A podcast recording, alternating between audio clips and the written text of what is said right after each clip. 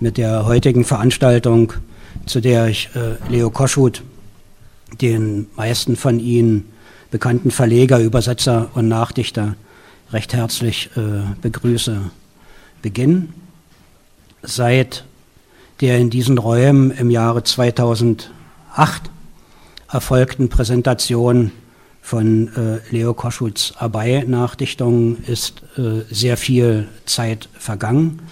Was äh, Leo Koschut in dieser Zeitspanne geleistet hat, sehen Sie hier vorne auf dem Tisch und auch hinten äh, vom Nora Verlag, äh, was zu erwerben ist im Angebot. Und mein Part äh, jetzt in der Einführung wird der sein, ihn einen Teil dieser Publikation wenigstens äh, vom Grundtenor oder vom Titel her von einigen Aspekten, um die ich denke, sich das Gespräch dann mit Leo Koschut drangt, vorzustellen.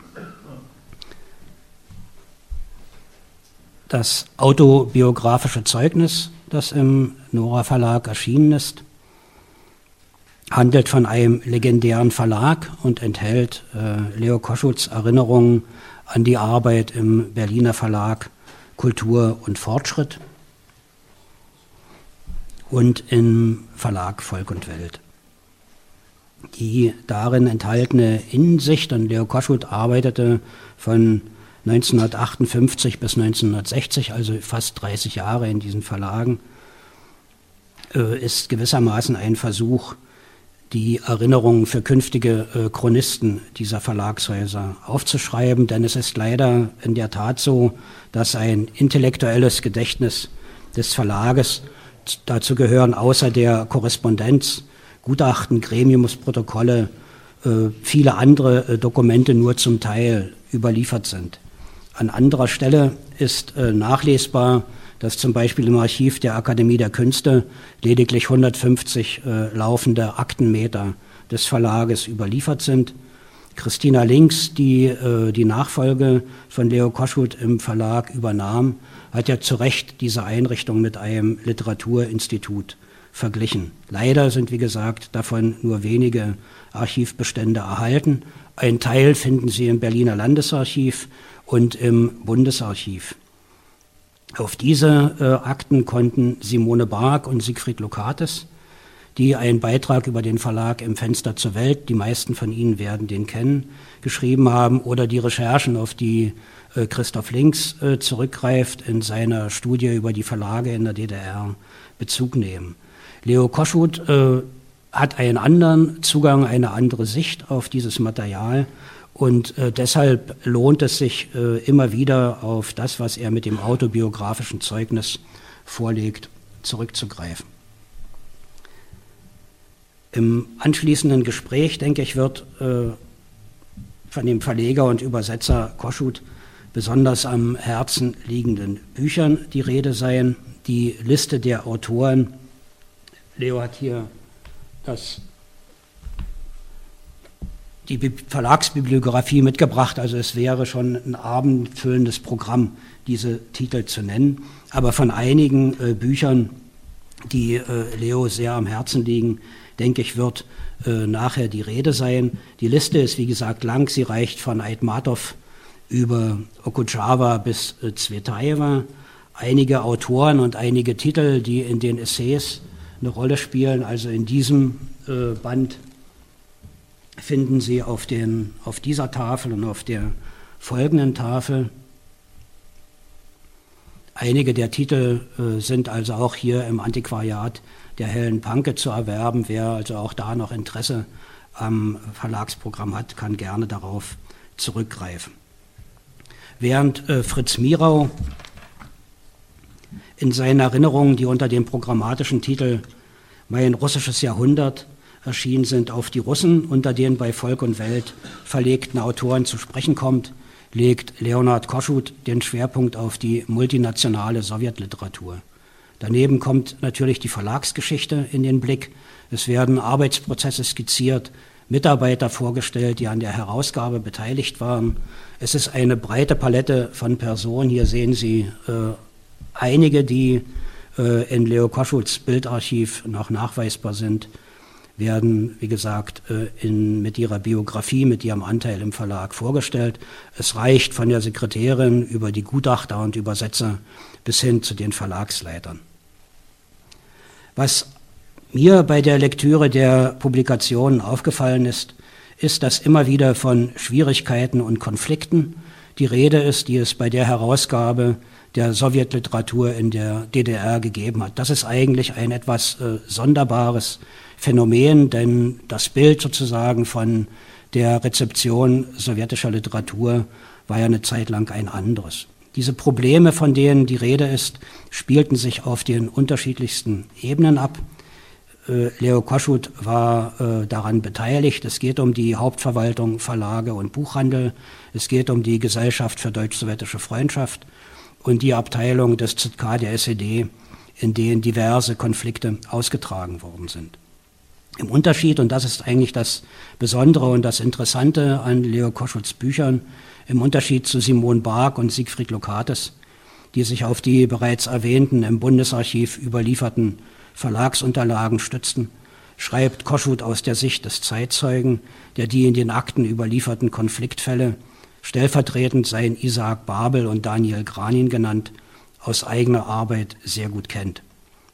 Vor allem seine Hinweise auf die rigiden Eingriffe einiger Mitglieder des Zentralvorstands der deutsch-sowjetischen Freundschaft in die Verlagsarbeit lassen oder haben es zumindest mir ein völlig anderes Bild der DSF äh, gezeichnet.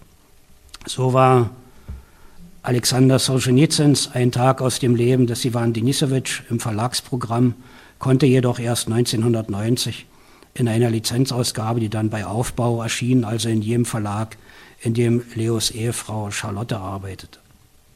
Vieles, was bei Volk und Welt erschien, auch das ist eine Besonderheit, erblickte aus oben genannten Gründen mit Verspätung Ilja Ehrenburg, Granin oder Konstantin Simonov, ich habe diese Titel gezeigt, das Licht der Welt. Oder, wie im Falle auch diese Geschichte beschreibt, Leo Koschut in seinen Büchern, im Falle von Mojajew mit einem anderen Klappentext, mit einem anderen Umschlag.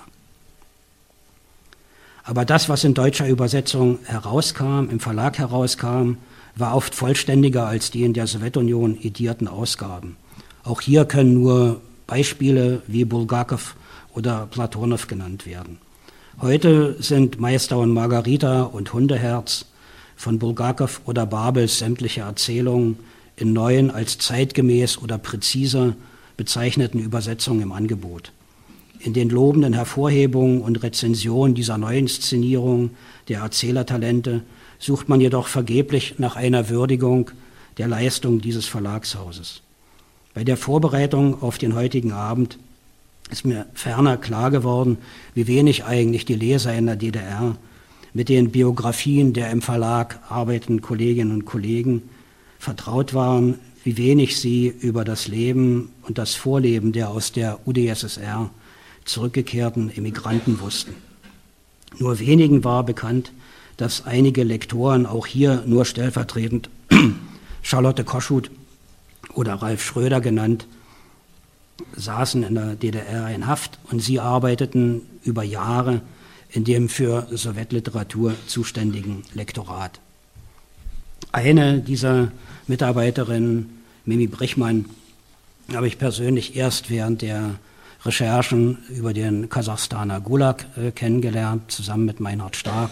Es gibt mehrere interessante, sehr aufschlussreiche Interviews mit ihr Mimi Brichmann, die 48 aus Kasachstan zurückkehrte, betreute im Verlag die Tauwetter-Ausgabe von Ehrenburg.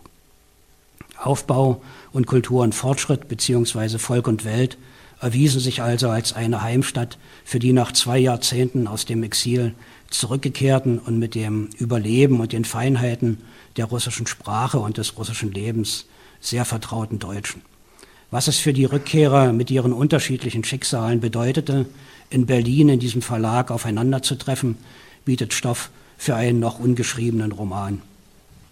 Auch Alfred Corella und Hugo Huppert gehören zu diesem Personenkreis.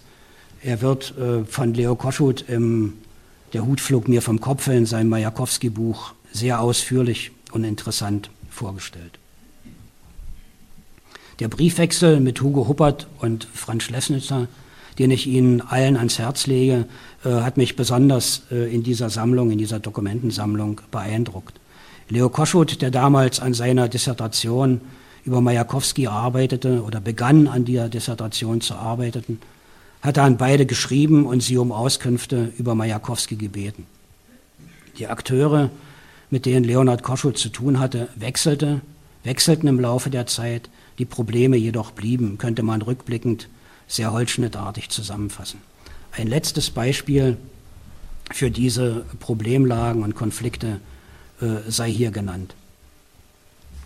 Es wird äh, von Leonhard Koschut in dem Fenster zur Welt und in den äh, Essays äh, beschrieben, wie in Ufa die zur Tagung der gemischten verlegerischen Kommission angereisten Deutschen im Vertrauen von ihren sowjetischen Kollegen oder von den russischen Kollegen erfuhren, dass die Funktionäre des Schriftstellerverbandes und anderer höherer Stellen ihr Veto gegen die Veröffentlichung von Okujawas Roman Merci in der DDR einlegen würden.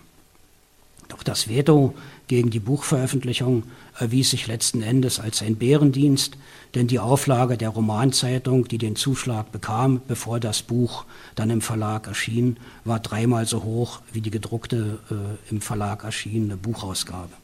Heute erinnern, das sehen Sie hier dieser, auf dieser Tafel, bereits äh, Denkmale und Museen an die seinerzeit umstrittenen und äh, sehr diskutierten Autoren. Diese Episode, von der ich gesprochen habe, die sich also um Okujawa und die Debatten um Okujawa ranken, ist im neuesten Buch Kranin auf Reisen nachzulesen. Diese Studie enthält 28 Essays und Gespräche, die zwischen 1964 und 2007 geschrieben wurden und von der Entdeckerfreude bei der Erschließung der Literatur der Völker der Sowjetunion künden. 21 Autoren von Abay über Jesenin bis Wosnischenski kommen darin zu Wort. 1990 schloss Leonhard Koschut seine Studien zu Jesenin mit einer sehr umfangreichen und sehr schön aufgemachten Jesenin-Ausgabe ab. Es lag äh, nahe, um auf die Familiensaga zu sprechen zu kommen, dass der in Kiew gebürtige Verleger die Reisen oder seine Reisen in die Ukraine nutzte, um den Spuren seiner Familie nachzugehen. Im Ergebnis langjähriger Recherchen entstand so ein Buch, das die wechselvolle Geschichte seiner Familie in den Jahren 1850 bis 2010 in den Blick nimmt. Heute Abend bietet es sich an, auch aus aktuellem Anlass, mit Blick auf die Geschehnisse in der Ukraine und in Kiew, gerade diese Lebensstation in den Blick zu nehmen. In der Familiensaga ist immer wieder von Kiew und das, was Leo an diese Stadt bindet, die Rede. Im Juli 1942, auch das gehört zu seiner Biografie, wurde er in Wien, dem Geburtsland des Vaters, eingezogen und gelangte dann als Offizier der Wehrmacht in das Geburtsland der Mutter, in die Ukraine nach Kiew. Unweit des äh, Bulgakow-Hauses, Sie sehen hier den Andreewski-Hang, in dem das sich heute das Bulgakow-Museum befindet, stand das Panzerabwehrgeschütz, hinter dem Leo Koschut eine geraume Zeit saß. Hinter der Erzengel-Michael-Kathedrale, das sehen Sie auf dem anderen Bild, war, wie gesagt, diese äh, Stellung ausgehoben. Es würde jetzt zu lange dauern, das kann äh, Leo, wenn er mag, dann in der Debatte oder im Anschluss in der Diskussion tun. Es würde, sehr, es würde viel zu lange dauern zu erzählen, wie der Weg dann aus Kiew über die diversen äh, Kriegsgefangenschaften, die amerikanische und die sowjetische Kriegsgefangenschaft, ihn dann schließlich nach Halle geführt hat. Mit diesem Hinweis auf die Familiensage Ach Väterchen, in dieser Geschichte kann, äh, in diesem Buch kann diese äh, komplizierte und lange Geschichte nachgelesen werden, möchte ich diese knappe äh, Einführung, diese sehr Überflugsart, überflugsartige Vorstellung der Bücher schließen und würde mich mit einer Frage und mit einem Vorschlag an Leo Koschut wenden, wie wir gewissermaßen in das Gespräch, in die Diskussion des heutigen Abends kommen, um hier, äh, so sind wir verblieben in der Vorbereitung auf diesen Abend, mit äh, der Frage zu beginnen, wie denn nun wirklich sein Weg über die, das Interesse an der russischen Literatur, es ist immer von Lermontov die Rede, äh, dazu führte, sich dann schließlich den Nationalliteraturen zuzuwenden und wie äh, sozusagen dieses Interesse, dieses Profil dann schließlich seine Tätigkeit im äh, Verlag Kultur und Fortschritt und später dann als Lektoratsleiter im Verlag Volk und Welt äh, öffnete. Mit dieser Frage würde ich gerne Leo Koschut äh, das Wort geben. Wir haben dann die Möglichkeit, direkt mit sich mit Fragen an ihn zu wenden oder dann noch weitere Ausführungen zu hören. Damit ist gewissermaßen der Eröffnungsteil abgeschlossen und ich denke, wir kommen in eine interessante und spannende Diskussion mit Leo Koschut. Vielen Dank.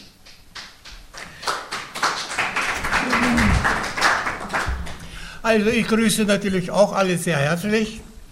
Viele habe ich schon mit Handschlag begrüßt, äh, wo es noch nicht geschehen ist. Da denke ich vielleicht drüber nach, Seit wann kennen wir uns eigentlich und wer ist denn das eigentlich? Wenn ich jemanden sehr lange nicht gesehen habe, kann es natürlich passieren, dass das Wiedererkennen schwierig ist. Also ich habe das Gefühl, es sind aber sehr, sehr viele, gemessen an der Zahl der Anwesenden, mit denen ich seit langem bekannt und befreundet bin und die, als, die ich als Freunde des Verlags auch begrüßen kann. Ja, ich habe die etwas unangenehme Situation. Ich rede normalerweise lieber im Stehen und das erste Mal kann ich mir das nicht erlauben. Es sind meine Hüftgelenke kaputt und ich, ich kann nicht so lange stehen, also ich bitte um Verzeihung. Äh, man, man ist freier, wenn man steht und die Freiheit habe ich leider nicht. So, äh, also wo das alles herkommt. Das kann ich natürlich nur sehr kurz sagen, sonst sind wir in einer Stunde noch nicht fertig mit dieser einen Frage. Äh, ich werde versuchen, einiges in Telegrammstil. Also mein Vater, von dem das alles schon herkommt, der hat im Jahre 1904 eine Frau geheiratet, die ich nie kennengelernt habe, denn sie ist sehr, sehr, sehr, sehr früh gestorben, wie, wie das damals üblich war an Lungentuberkulose. Und für mich war sie eine Russin. Sie war für mich eine Russin, weil mein Vater hatte Russisch sprechen können. Die Sprache, wie ich weiß, war er 23 Jahre lang in, in Russland und er liebte die Sprache. So, indem ich an diesen Büchern gearbeitet habe, habe ich natürlich einiges begriffen, auch was ich vorher nicht wusste. Diese Frau war natürlich keine Russin, sondern sie kam aus Deutschland über Siebenbürgen nach Odessa. Da kam die ganze, die ganze Sippe, äh, ist nach Odessa gekommen. Das sind äh, sehr aktive Leute gewesen. Da waren Gartengestalter, da waren Apotheker und sowas. Und in einer äh, zweibändigen, dreibändigen Enzyklopädie der Russlanddeutschen, die vor einigen Jahren in Moskau erschienen ist, äh, figurieren auch ein paar Leute von denen, die hießen Rote. Von, äh, also wie gesagt, die ist früh gestorben und mein Vater hat sie in den letzten vier Jahren ihres Lebens nicht einmal gesehen, weil dann war der Weltkrieg und er war vier Jahre äh, wie heißt das, zivil interniert äh, in Archangelsk und hat dort äh, Leute gehabt, denen, bei denen er noch seine Russischkenntnisse, die er begonnen hat mit der Frau, die er aus Siebenbürgen äh, nachher in Odessa schon was gelernt hatte, äh, sein Russisch begründet sozusagen. Äh, als er zurückkam von dort über Kiew nach Odessa, in Kiew hatte er schon gelebt, weil die Frau war krank und er hat einen Ort gesucht, wo gute Luft ist und so fort. Und, also, aber die war schon tot. Dort hat er jenseits des Weges, der an unserem Grundstück vorbeiging, ein hübsches Mädchen kennengelernt. Die war äh, erst wirklich ein Mädchen und entwickelte sich zu einer jungen Dame. Jedenfalls, die hat er dann geheiratet, die wurde meine Mutter. Und das war meine, äh, meine Muttersprache. Aber sie war nicht ukrainisch, sondern die Muttersprache war russisch. Äh, wir, wir waren auch in einem, also deren Eltern äh, von ihrem Beruf her äh, waren äh, genötigt, Russisch zu sprechen und die Familie sprach. Aber sie verstand Ukrainisch und ich habe etwas Ukrainisch damals auch gelernt. Also so, bloß, die kriegte auch Lungentuberkulose. Und dann sind wir eben nach Wien übergesiedelt und mein Vater war Wiener. Er ist ja eben von, von Wien weg wegen dieser, dieser Siebenbürgener deutschen Ursprungs und so weiter. Äh, wir haben in Wien immer nur Russisch gesprochen, in der Regel. Ich bin natürlich in die Schule gegangen, von der dritten Volksschulklasse an. Die äh, anderen, die musste ich so nebenher nach, nachholen. Da lernte ich natürlich auch Deutsch und mit den Kumpeln, mit denen ich mich prügelte oder mit gemeinsam irgendwas anderes unternahm. Äh, aber das Russisch wurde auf diese Weise schon richtig äh, gefestigt. Und meine Schwester, wir waren zu zweit, aus der ersten Ehe gab es noch Verwandte, die lernte ich aber erst nach 50 Jahren kennen, weil die eine davon, äh, in dem Jahr, in dem ich geboren wurde, ist sie mit einer Tante nach Deutschland gefahren. Und als wir dann nach, nach Wien kamen, da hatten wir auch kein Geld, dann war der Krieg, dann war, war ich auch natürlich im, im, am Krieg beteiligt. Ähm, also dort hat sich diese Familie weiterentwickelt mit äh, Familienveränderungen natur, naturgemäß. So, und äh, ich überspringe alles, äh, was ich sonst gemacht habe. Nach dem Krieg, ach so, bin ich in die Fußstapfen meines Vaters, Vaters getreten. So wie er eine Odessauerin geheiratet hat in Wien, so wollte ich mit einer Frau nicht in Wien, sondern äh, in Oranienburg, äh, Baum, Oranienbaum bei Dessau. Äh, das war eine sehr schöne Zeit mit ihr, aber ähm, sie, sie hatte schon vorher einen Freund und der war vermisst und dann kam er wieder und in der Entscheidung zwischen ihr und ihm hat sie ihn genommen. Und ich habe inzwischen an der Schule Russisch unterrichtet. Ich habe nie eine einzige Stunde selber eine Schule besucht. Äh, ich äh, konnte eben einfach Russisch sprechen von, von Haus aus ein bisschen. Und mit Hilfe eines äh, Lehrbuches und so habe ich meine Stunden absolviert. Aber da ich einiges Hübsche erzählen konnte aus diesem Lande, wo man Russisch spricht. Und vielleicht hat mir der liebe Gott ein bisschen pädagogische äh, Fähigkeiten gegeben. Jedenfalls bin ich mit meinen Schülern gut ausgekommen. Ich bin mit guten Zeugnissen von den Schulen dann weg. Ich habe es ja nicht lange gemacht, denn ich musste ja begreifen, mit dieser Grundlage ist das keine Lebensaufgabe, die ich, die ich da löse. Also bin ich nach Halle zur Universität, um dort zu studieren. Dort habe ich Slavistik studiert. Äh, dann habe ich noch nachgeholt äh, meinen, äh, meine Nichtschülerreifeprüfung. Ja, so hieß die damals, so ein schöner langer Name. Und ich war ja ein sehr schlechter Schüler gewesen. Ich bin aus dem Realgymnasium in der sechsten Klasse sogar genötigt worden, die zu verlassen und bin in die Ingenieurschule. Aber dann habe ich fleißig gelernt. Und dann hat, als ich mein, mein Zeugnis kriegte über diese nicht schulreiche Prüfung, hat der Vorsitzende der Prüfungskommission extra über mich eine Rede gehalten, was das für eine Überraschung ist, äh, mit welchen Leistungen, wo man ge gezweifelt gehabt hat, ob man den überhaupt zu einer Prüfung zulassen soll. So, jedenfalls, die, die, das habe ich alles gemacht, während während ich äh, dort auch unterrichtete. Ich musste ja etwas verdienen. Das war in Zeitz. Und dort bin ich Mitglied der Gesellschaft für Deutsch, nee, damals hieß es zum Studium der Kultur der Sowjetunion geworden. Und äh, das war für mich schon äh, ganz gut, weil ich, ich, ich war dort zuständig für die Anleitung der Studiengruppen, die es in dieser Gesellschaft gab. Ich musste also da auch Dinge unterrichten, die ich nicht wusste, die ich erst, erst erlernen musste. Und das machte ich dann, dann wurde ich hauptamtlich, obwohl ich immer noch Student war, hauptamtlich äh, Oberreferent in, diesem, in, in der Hallischen Landesleitung dieser Gesellschaft und habe dort voll als Hauptamtlicher gearbeitet und habe mein Studium absolviert. Aber dadurch war ich gezwungen, das Studium nicht nur als Buchwissen aufzunehmen, sondern ich habe das eben so anzuwenden gehabt. Und dazu gehörten natürlich Sprache und Literatur und Kunst und äh, alles Mögliche.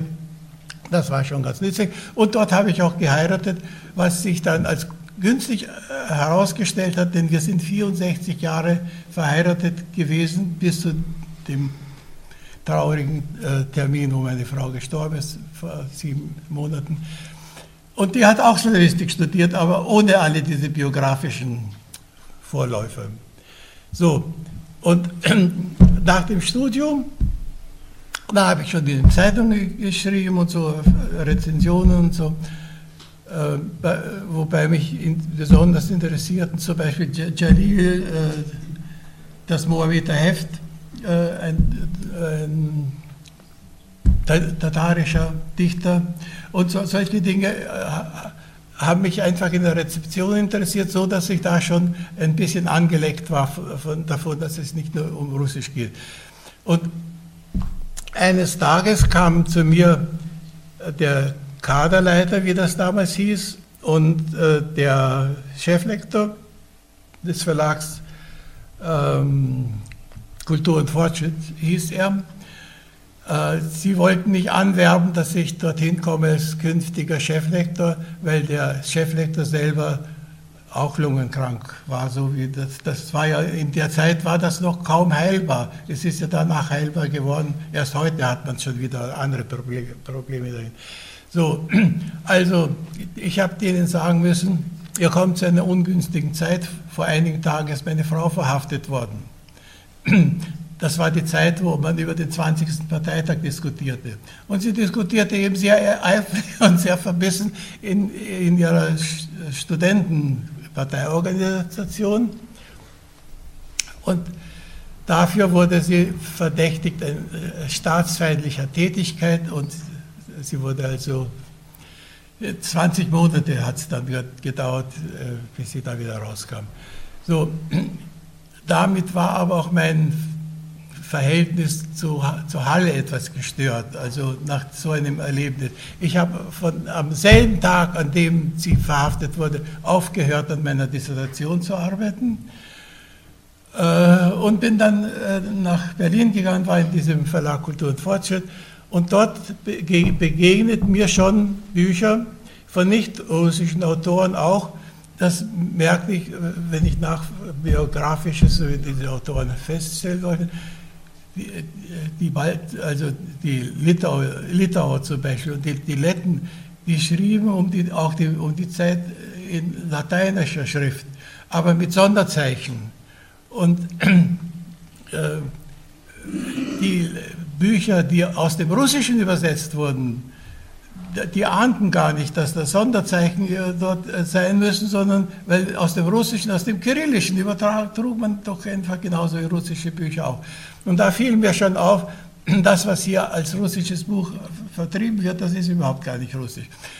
Jetzt möchte ich äh, das nicht zu einer Legende ausbauen, dass ich erfunden habe, die Nationalliteraturen. Man konnte natürlich, wenn man die, die Verfassung äh, las, äh, die verschiedenen Stadien der Verfassung, da kriegte man natürlich mit, dass die äh, Unionsrepubliken und autonome Republiken und so weiter, welche äh, Möglichkeiten und Verpflichtungen und so weiter sie hatten, also dass sie auch ihre, ihre Sprache pflegten und so fort. Also das wurde mir bewusst und ähm, der Cheflektor, den ich ablösen sollte, der hatte auch schon sich äh, in dieser Richtung engagiert. Er hat zum Beispiel dafür gesorgt, dass äh, äh, der Verlag sich um das kirgisische Heldenbuch, kirgisischer Heldensagen Manas in die, in die Perspektiven des Clanes aufgenommen wurde und hat äh, korrespondiert mit, äh, einem, äh, mit dem Verfasser einer, einer äh, kasachischen Bio äh, Tetralogie über, äh, über den Abay, den Nationaldichter der Kasachen. also es, in der Gestalt dieses Cheflektors war schon ein Mensch, der richtig engagiert war für eine Literatur, die nicht die russische Literatur war. Und äh, von da ein Schritt weiter zu bemerken, dass da andere auch interessante sind, war natürlich nicht schwierig. Also kurz und gut, solche Anregungen äh, haben mir natürlich auch geholfen. Und als er dann ging und ich Cheflektor wurde, das verzögerte sich freilich, weil der, die, das Sekretariat des Zentralvorstandes der Gesellschaft zum Studium der Kultur, so hieß, nee, der, der deutsch-sowjetischen Freundschaft, so hieß es damals schon, das hat so lange gezögert, mich zu bestätigen als Cheflektor, ähm, bis die, der Prozess vorbei war und bis sie alle möglichen Aufklärungen über meine Frau hatten. Äh, und dann erst wurde ich bestätigt. Aber der, der Verlagsleiter Heinz Misslitz, das war ein Mann, der hat in Buchenwald im KZ gesessen, der gehörte auch zu denen, die sich sehr engagierten, dass man nicht nur Empfehlungen folgt die, äh, aus, äh, aus der Sowjetunion von äh, zuständigen Leuten, was man herausgeben soll, sondern dass man sich um das kümmert, was hier ein Leser findet und was interessant zu lesen ist. Das war, also der Heinz Mischitz hat in dieser Richtung eine sehr, sehr gute Arbeit in diesem Verlag geleistet. Und ich habe mich allmählich auch um die, um die Literatur der anderen Republiken gekümmert. Da ich ja selber aus der Ukraine kam, ähm, da äh, im Umfeld auch, äh, es gab, wir hatten ja Lektoren, die schon eine Sprachkenntnisse mitbrachten. Wir hatten die Welt der Ela, die konnte Lettisch, äh, die Lola Debüser konnte ein bisschen verstehen, jedenfalls äh, äh, ukrainisch. Und hier sitzt die Lisbeth Hoffmann, die hat auch ein bisschen schon ukrainisch. Also es hat welche gegeben, die diese Sprachen kannten. Dann fand man für, äh, für Litauisch die Irene Breving, die hat äh, in der Folgezeit dann sehr, sehr viele litauische Bücher übersetzt. Äh, dann gab es den Norbert ein, jetzt ist der Familienname, also jedenfalls ein, der, der Belarusisch konnte. Also es gab ja Leute, die diese Sprache konnten und es ist ja, genügt ja nicht, die Sprache zu können. Um äh, Literatur zu übersetzen, muss man auch selber äh, literarische äh, Anliegen, Anlagen haben und sie pflegen und, und, weiterentwickeln.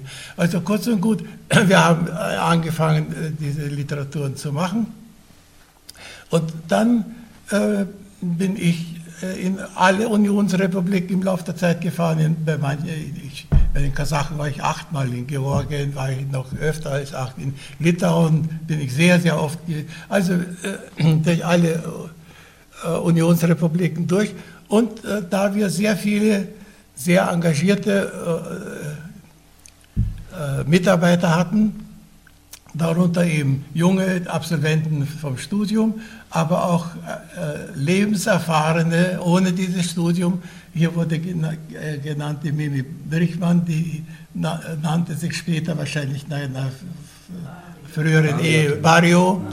Und dann gab es die, äh, die Maria Rifkin, die, die, kamen aus der Sowjetunion, hatten zum Teil also schwierige äh, Lebensetappen in, in, Lagern und so hinter sich. Und sie brachten also äh, Wissen über das Land, wie es nicht in der Zeitung stand. Und viel bessere Sprachkenntnisse.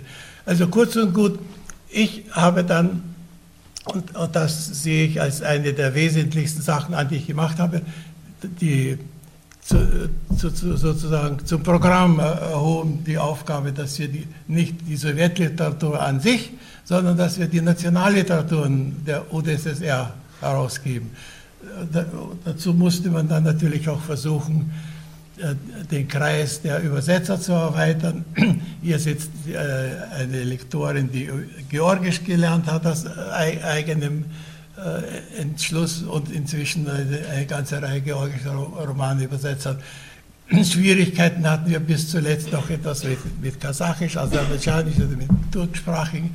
Aber kurz und gut, es hat mich so gefesselt, dass, äh, dass ich bis heute das als, äh, ein, den Hauptgewinn meines Lebens ansehe, dass ich diese verlegerische Arbeit so äh, auf die, die viel Multinationalität ausrichten konnte.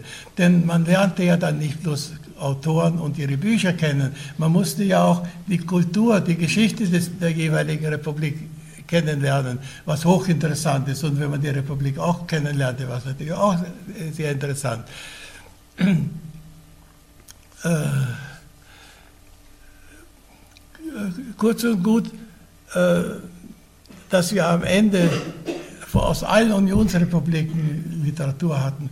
Aus den litauischen, aus Litauen zum Beispiel hatten wir, ich habe mal auf einen Leser, auf einen Artikel reagiert, der im Neuen Deutschland stand. Jetzt ist da etwas aus der kleinen, wenig bekannten Literatur und so weiter gekommen.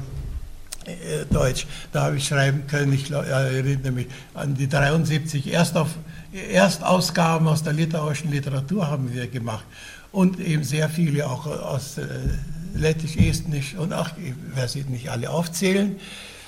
Ähm, das ist natürlich etwas, was heute einen auch, zum Nachdenken bringt. Ich bin dabei, hier habe ich vier Bücher, die wir besprechen, aber ich bereite ein fünftes vor, das eben zusammenfasst äh, äh, Rezensionen, die ich geschrieben habe äh, im Rund, für den Rundfunk, für die Berliner Zeitung und, und, und, und so fort.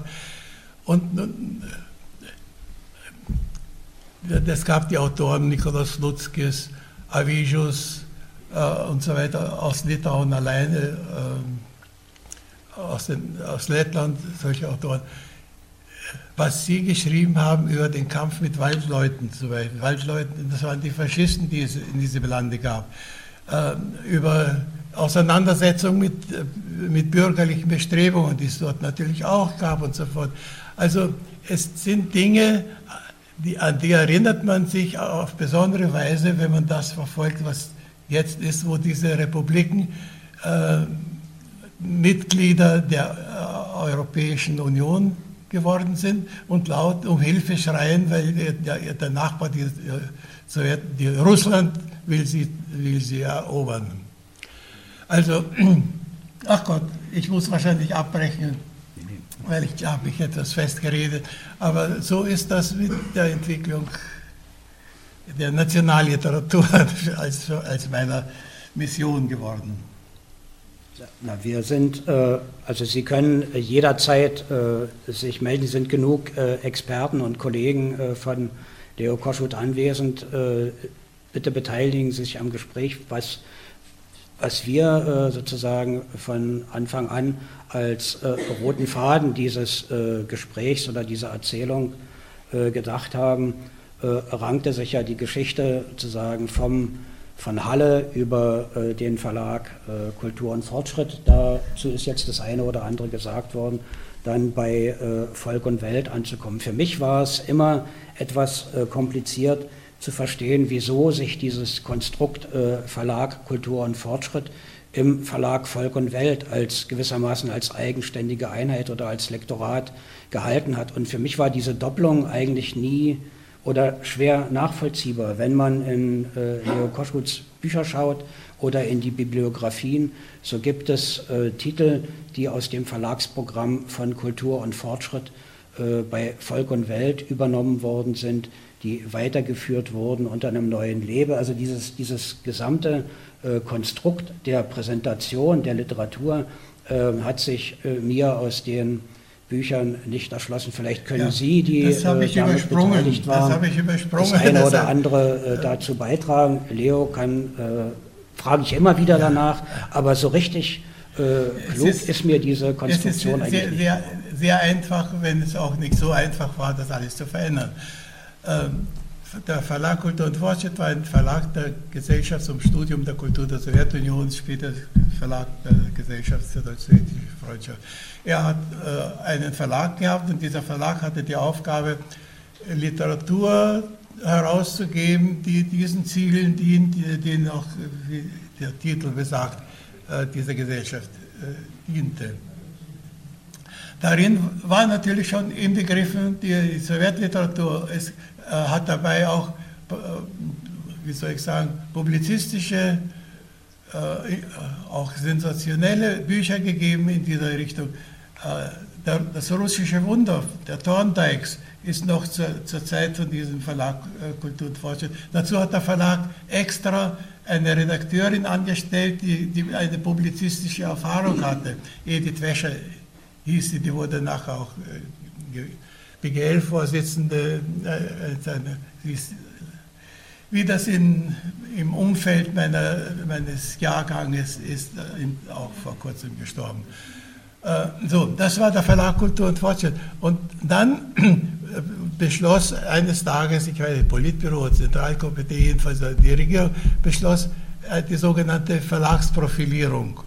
Und da wurden die Verlage je nach den, äh, nach den Sachgebieten, um die sie sich vorrangig kümmerten, zum Teil etwas umgegliedert. Und es blieb zwar der, nee, der Verlag Kultur und Fortschritt äh, beendete sein, äh, seine Existenz und wir gingen über in den Verlag Volk und Welt.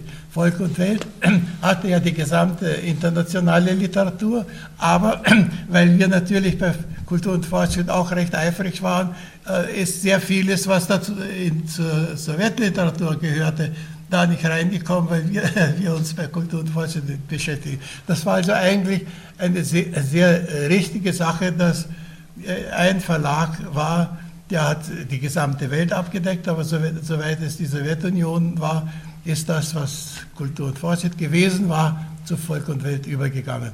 Und um das nicht alles zu verkomplizieren, anfangs äh, schrieben wir immer, erschienen bei Kultur und Fortschritt, Volk und Welt, ist auf die Dauer sehr, sehr anstrengend, dass wir eben äh, Volk, schreiben, erschienen bei Volk und Welt.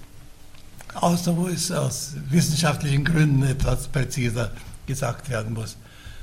Ja, das ist zu diesen zwei Namen und ich war äh, bei Kultur und Fortschritt, 64 glaube ich, war dieser Beschluss über die Profilierung 58 bin ich dahin gekommen, also ungefähr fünf äh, bis sechs Jahre war ich Kultur und Fortschritt und dann war ich, äh, insgesamt war ich beim Verlag über 30 Jahre.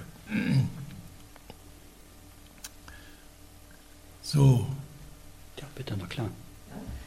Ich möchte gerne mal sagen, äh, wie ich äh, Leos Arbeit gesehen habe, wie er den kasachischen Dichter Abai übersetzt hat ich fand das so vorbildlich und war so begeistert davon.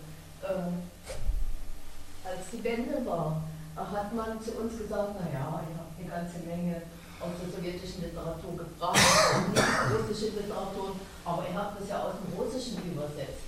Ja, es gab nur zwei, drei Leute vielleicht, die etwas Kasachisch konnten, aber niemanden, der äh, übersetzen konnte aus dem Kasachischen, aus Zeitgründen oder auch aus Wissensgründen. Und jetzt sind, äh, seit der Verlag zu Ende gegangen ist, ungefähr 25 Jahre vergangen. Es gibt vielleicht jetzt nicht nur zwei, drei Leute, die Kasachisch können, sondern acht, neun. Aber es ist in all den Jahren nichts aus dem Kasachischen übersetzt worden. Es sind ein paar Bücher, die Volk und Welt herausgebracht hat. Es gab dort eine wunderbare Prosa in den 60er Jahren besonders, auch schon vorher, war schon vorher erschienen. Äh, äh, sind wieder neu aufgelegt worden, aber in den alten Übersetzungen von Volk und. Und Leo hat sich gedacht, ich muss auch mal was zu dem Abai machen.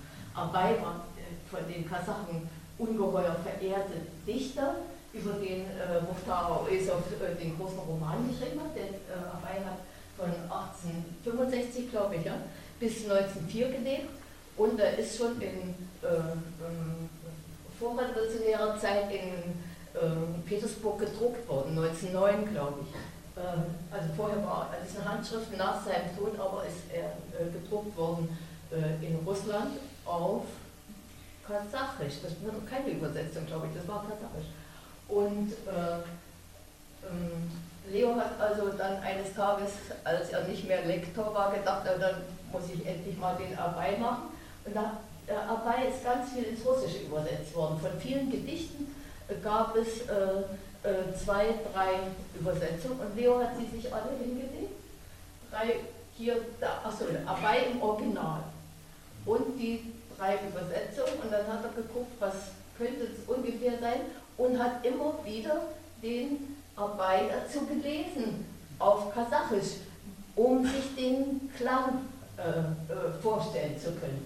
Und dann hat er konferiert mit einem sehr Herold Belger. Äh, Herold Belger, der, wie ich gerade gehört habe, vor wenigen Tagen gestorben. Vor wenigen Tagen gestorben ist. Der kannte Kasachisch durch und durch.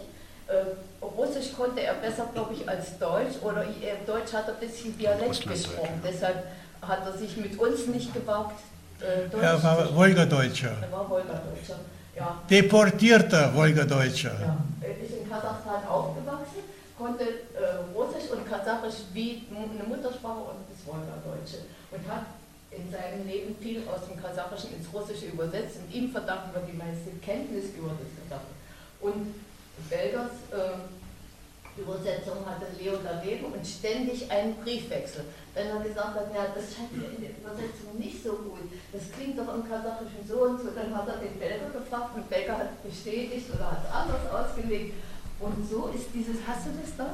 Dieses wunderbare Buch über Arbeit entstanden. Und das finde ich so eine vorbildliche Arbeit. Ja? Das ist ja äh, hat ja äh, gar nichts mit äh, Lektorenarbeit zu tun. Das ist eine wissenschaftliche und künstlerische Arbeit, die er gemacht hat. Und, äh, also ich bin sehr glücklich, dass wir dieses schöne Buch 20 Gedichte, ja, ja 20 Gedichte. Gedichte von Arbeit, die, also man kann fast sagen, wie aus dem Original ins Deutsche gekommen ist. Ja. Also dafür bin ich Ihnen äh, ganz äh, dankbar. Also Sigrid Klein, Kleinwickel hat ja ein ganz wichtiges Thema aufgerissen überhaupt, die Problematik der Übersetzung, und zwar äh, sowohl der Übersetzung von Prosa als auch der Übersetzung von Poesie. Äh, ich habe äh, da die meisten bei uns Redakteure, Lektoren, die auch übersetzt haben, die haben lieber Prosa übersetzt, meistens. Ich habe mich auf die Poesie spezialisiert deshalb fing ich ja schon zur Verlagszeit mit dem Majakowski an, wo ja die fünfbändige Majakowski-Ausgabe erschienen ist, die dreibändige Szene und so weiter. Und wenn ich äh, in meine Biografie hineinschaue, es ist ja in diesem Buch, wie, warum es entstanden ist, ist ja ein Thema für sich. Äh, das ist ja wie ein Almanach. Äh, hier geht es um, um Berichte, um Nachdichtungen und Theorie, Theorie der Nachdichtung. Hier gibt es ein Kapitel, äh, ein, ein russisches Lehrbuch wird gedruckt. Das war während der ersten Jahre nach 1945 in, in Halle, hat sich der Lehrstuhlinhaber engagiert, ein Lehrbuch von Malnitz zu überarbeiten und eine neue Fassung zu machen. Äh, er hat dabei viele Schwierigkeiten gehabt, weil er hat, ähm, musste die russische Zensur durchgehen in jenen Jahren. Und zum Beispiel ein äh, Deklinationsmuster für das russische Wort Wosch, das ist die Laus, wurde ihm natürlich gestrichen. Es gibt in Russland keine, keine solchen Läuse. Äh, also jedenfalls äh, ähm, äh, es ist, äh, das Buch ist so vielfältig, dass es ganz schwierig ist, äh, etwas Zusammenhängendes zu sagen. Nur, dass es zusammenhängend die Geschichte des, des Verlags trotzdem, trotzdem erfasst. So. Und äh, für mich hat das Nachdichten begonnen im Jahre 47, 48. Da bin ich auf den Lermontov gestoßen, da hat mich dermaßen gefesselt. Ich habe also 88 Nachdichtungen gemacht, damals noch ohne alles das zu erforschen. Wer hat schon, es gab ja schon Nachdichtungen von Lermontov von, aus dem vorigen Jahrhundert sogar. Aber jedenfalls, äh, ich musste das machen, was, so wie ich es gesehen habe. Und an den Lermontov habe ich mich äh, sozusagen auch theoretisch festgebissen. Ich habe über Jahrzehnte hindurch das Gedicht Ein Segel, das ist ein charakteristisches äh, Gedicht von dem Lermontov, hat natürlich viele charakteristische, aber eben diese, ähm, immer wieder daran gearbeitet, es noch, noch zu verbessern und habe am Ende als ich dann dieses Buch Ach Väterchen schrieb, da war ich, war ich eingeladen nach Köln zu einer, einer Veranstaltung äh, über, über theoretische Übersetzungsfragen. Und da habe ich noch eine letzte Bemühung gemacht, die Dinge auszumerzen, die mir nicht gefielen an meiner eigenen Übersetzung. Und da habe ich das formuliert, also eine Nachdichtung äh, ist äh, ausgehend äh, von der Idee des äh, Originals eine neue, eine neue schöpferische Leistung. Also ich kann es jetzt nicht ganz wörtlich ganz genau sagen. Hier in diesem Buch äh, steht es drin, wie ich das dann formuliert habe. Und äh, auch die, die, Prosa ist nicht so einfach, wie, wie, man denken könnte. Da gibt es also alle möglichen Anforderungen äh, des Textes, die man begreifen muss, die man äh, auch schöpferisch bewältigen muss, abgesehen von den Sprachen, in denen das jeweils erscheint. Es ist jetzt vor kurzem ein Georgier erschienen, Celatze, ein viertes Buch schon von dem Georgier Celatze. Also äh, da muss man schon den Charakter der Georgier kennen, um dieses Buch richtig packen zu können, so wie sie, wo sie, so wie sie, wie er in seinem Erzählfluss auf alle tausend Dinge kommt. So, na, mir wird eben gesagt, äh, ich soll vielleicht mal von dem Abai ein Gedicht vorlesen.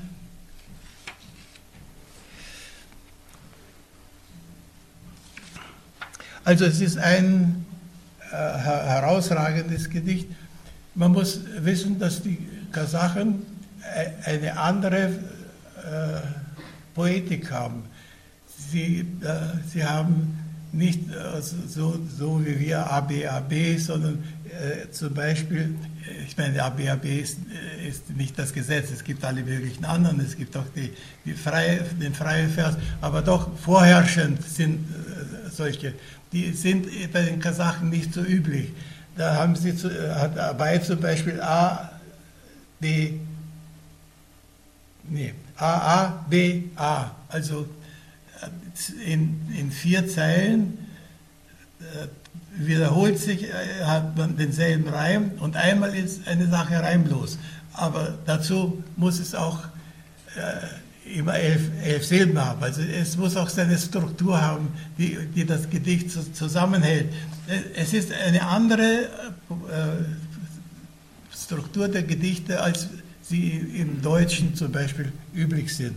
Also muss man das packen. Man muss natürlich die, die, die, die Philosophie, auch die dahinterstehende Religion, äh, aus der sie, die, die kommt, äh, nachvollziehen können.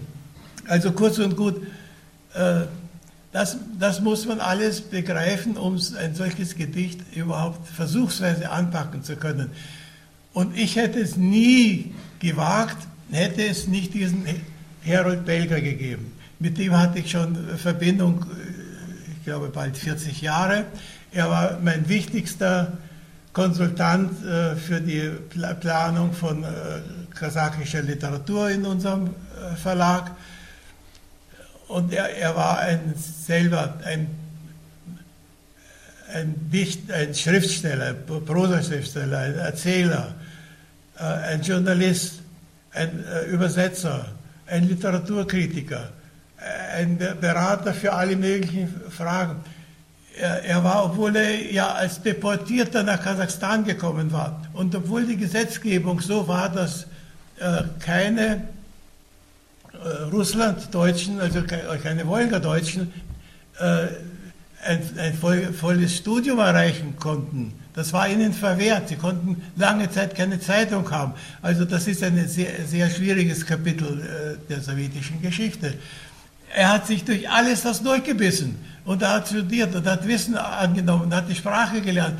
Er ist heute einer der angesehensten Kasachen oder jedenfalls ein angesehener Kasache unter Kasachen mit seinem deutschen Hintergrund und auch mit seiner Beherrschung des Russischen, also in allen drei Sprachen. Äh, schreibt er. Und man kann sich keinen besseren, er ist auch ein, Auesov, und ein Abai-Fachmann. Also für mich war er einfach unbezahlbar. Und deshalb haben wir mit ihm einen solchen ausgiebigen Briefwechsel gehabt. Und jedes Gedicht, wenn ich es fertig hatte, habe ich ihm noch hingeschickt und hat das nochmal begutachtet. Da hat es auch lustige Geschichten gegeben.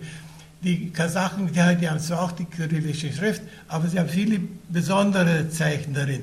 Da gibt es eben ein, äh, mehrere, die haben so ein Schwänzchen, so wie im Russischen das Scha, also, äh, da haben die das bei, beim N und beim I und bei vielen, äh, vielen Lauten, bei denen es die Russen nicht haben und noch andere Zeichen. Also das muss äh, so. Und dann haben manchmal ganz ähnlich aussehende Worte unterschiedliche Bedeutung. Und ich habe mal sehr verbissen daran gearbeitet, äh, ein, ein, ein Satz, äh, ein Bild äh, zu packen aus einem Gedicht. Und am Ende, als das der Belger las sagt, und als ich ihm das erzählte, sagte er, ach, dieser verteufelte Stein war das, ein, ein Stein. Das ist kein Stein, sondern das ist ich kann es jetzt auswendig nicht sagen, hier steht es in meinem Nachwort. Also es ist ein, ein ganz anderes Wort, das ich mich bemüht habe, dem, der, der Interlinearübersetzung anzunähern.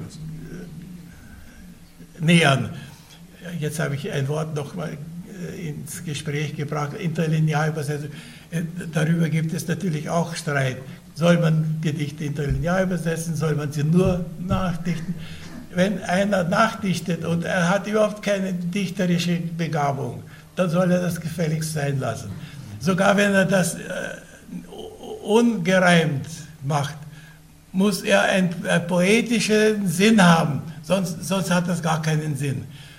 Äh, dann ist es besser, man hat einen Menschen, der die Sprache beherrscht und er übersetzt Wort für Wort oder Satz für Satz deutlich, äh, was da drin steht, aber nicht poetisch. Und ein Dichter macht sich dann dran und er erfährt auch, in wie viele Silben und äh, mit welcher Reihe und, und so, in welcher Struktur dieses Gedicht sei. Also es ist das eine gut und das andere gut und kann das eine schlecht sein und das andere schlecht. Das verlangt die Fähigkeit. So, jetzt nach all diesen Vorwörtern lese ich eins äh, von dabei vor. Werd ich zu Erde, wenn der Tod mich rafft? Verstummt die scharfe Zunge, mädchenhaft? Erstarrt zu Eis mein Herz, da es in Fäden voll Hass und Liebe focht mit aller Kraft? Wird gar zu meinem letzten dieses Jahr, ob früh, ob spät, der Schluss kommt ungefragt. Verurteilst du mein Scheitern später, Enkel, weil ich dem kecken Herzen oft erlag? Nur zu, uns trennt des Todes tiefer Fluss. Bin ich auch unklärbarer Schuld bewusst. Kein Mensch verdient, dass man ihn zweimal strafe. Ich aber habe im Leben schon gebüßt. Ach, fast nur meines Herzens bitteres Leid. Welch Rätsel ist es nur, das mich umtreibt.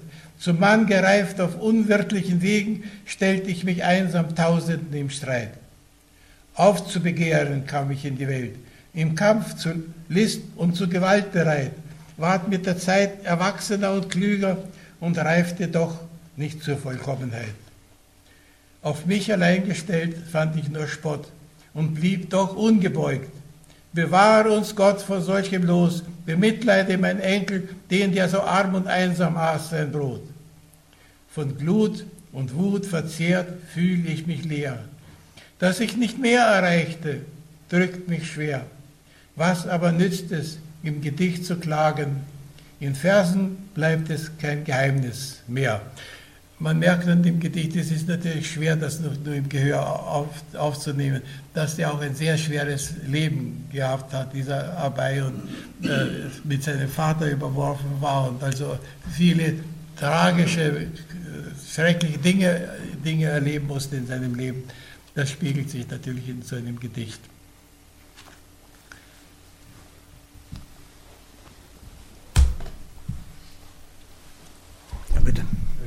Frage, und zwar äh, von den zigtausend äh, äh, Publikationen, die da jährlich in der Sowjetunion erschienen sind. Wie haben Sie äh, ausgewählt, äh, die, ähm, weiß ich, vielleicht dreistellig Ja, Summe, wichtige Frage, die jawohl. Äh, jährlich da publizieren können. Ja. Also, das war natürlich ein sehr komplexes System, das wir nicht von Anfang an hatten. Das musste man äh, durch Erfahrung und, und so weiter äh, so ausbauen. Also erstens äh, lasen wir natürlich, was man lesen konnte, also die, Zeit, die Literaturneue Gazette, die Literaturzeitung, die in Moskau erscheint, die gibt es bis heute. Die beziehe ich jetzt schon seit äh, den 40er Jahren und äh, halte sie für sehr, sehr wichtig. Darüber könnte ich nachher noch eine Anekdote erzählen.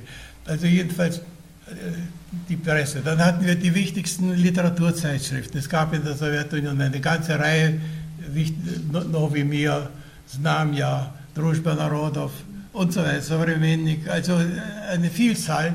Und ein Großteil der wichtigsten, die hatten wir. Und lasen sie im Verlag und einige davon hatten wir äh, freischaffende Mitarbeiter, die lasen sie zufällig, zu, zusätzlich für uns und beurteilten, was, was ist interessant in dieser Zeitschrift. Also so, dass wir über die Zeitschriften, und die Zeitschriften waren in der Sowjetunion ganz wichtig, weil ein großer Teil der Bücher, die geschrieben wurden, besonders so herausragende, die erschienen erst in diesen dicken Zeitschriften, dann wurden sie die, äh, diskutiert von der Literaturkritik, dann hat mancher Autor noch daran gearbeitet und dann erschienen sie als Buch. Also insofern waren die Zeitschriften wichtig. Dann äh, haben wir äh, die Verlagspläne nicht nur bekommen, sondern auch studiert. Und zwar die Verlagspläne nicht nur aus Moskau, nicht nur aus Petersburg, sondern aus allen Unionsrepubliken. Und zu den regelmäßigen Reisen in die, in die Sowjetunion gehört, also ich sagte ja schon, es haben die Lektoren reisen und die äh, Redakteure reisten und ich als Leiter des Lektorats reiste wahrscheinlich noch mehr, weil ich eben das zentrieren musste. Also ich war jedes Jahr mindestens zweimal, wenn nicht dreimal unterwegs, in, immer in Moskau und zusätzlich in dieser oder jener, jener Republik und habe mit den äh, mit den Leuten des Literatur, des Schriftstellerverbandes gesprochen, mit den Verlegern gesprochen, mit den Autoren gesprochen. Also so, dass ich allmählich auch sehr, sehr viele kannten und mich kannten sie auch. Das hatte einen großen Vorzug. Nicht nur, dass sie mich kannten, sondern dass wir eine Editionspolitik betrieben, die große Achtung für den Verlag aufbaute in der Zeit. Also ich war natürlich jedes Mal auch bei dem ersten Sekretär des Schriftstellerverbandes oder OSR in Moskau Mitkandidat äh, des Zentralkomitees war. Äh, das war eine mächtige Organisation, eine äh, sehr geachtete und sehr potente Organisation. Jedenfalls war ich bei diesem Mann immer und lege Plan hin und Plan hin. Also das haben wir vor im Jahre 2000 2000, sage ich mal, 116 herauszugeben. Alles, was der, so, der liest das so. Da, natürlich haben wir verfolgt, wie die Reaktion auf die Bücher in der Sowjetunion war. Natürlich haben wir auch die, die in die engere Wahl kamen, selber gelesen oder die strittig waren, selber gelesen und so fort. Und dann sagt er, aha, Sie haben hier aus dem auch von dem Marienhof, äh, den Roman, Roman Ohne Lüge, äh, äh, Erinnerungen des Schriftstellers Marienhof über Jesenin Das haben wir seit den 20er Jahren nicht wieder herausgegeben, das wissen Sie sicherlich. Aber это ваше хозяйское дело. Das ist Ihre Verantwortung, was Sie machen. Und wir haben es gemacht und Sie haben uns nicht gehindert. Also das, außerdem, wer als, als äh, Dienstreisender, der zu einem Verlag kam, kriegte in der Regel einen Begleiter. Natürlich, der Begleiter half ihm auch, sich zu orientieren und dahin zu kommen, wo er erwartet wurde und so fort. Aber er war vielleicht auch eine Art von Aufsicht, dass da nichts Unrechtes geschieht. Ich habe wahrscheinlich die ersten paar Mal sowas auch gehabt. Dann hat man darauf völlig verzichtet. Ich bin immer völlig ohne Begleiter herumgelaufen und äh, habe mir selber meine Gespräche organisiert.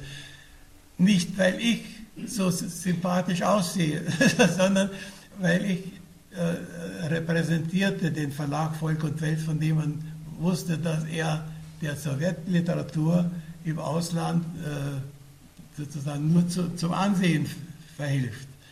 Also das hat schon unsere Beziehungen hergebracht.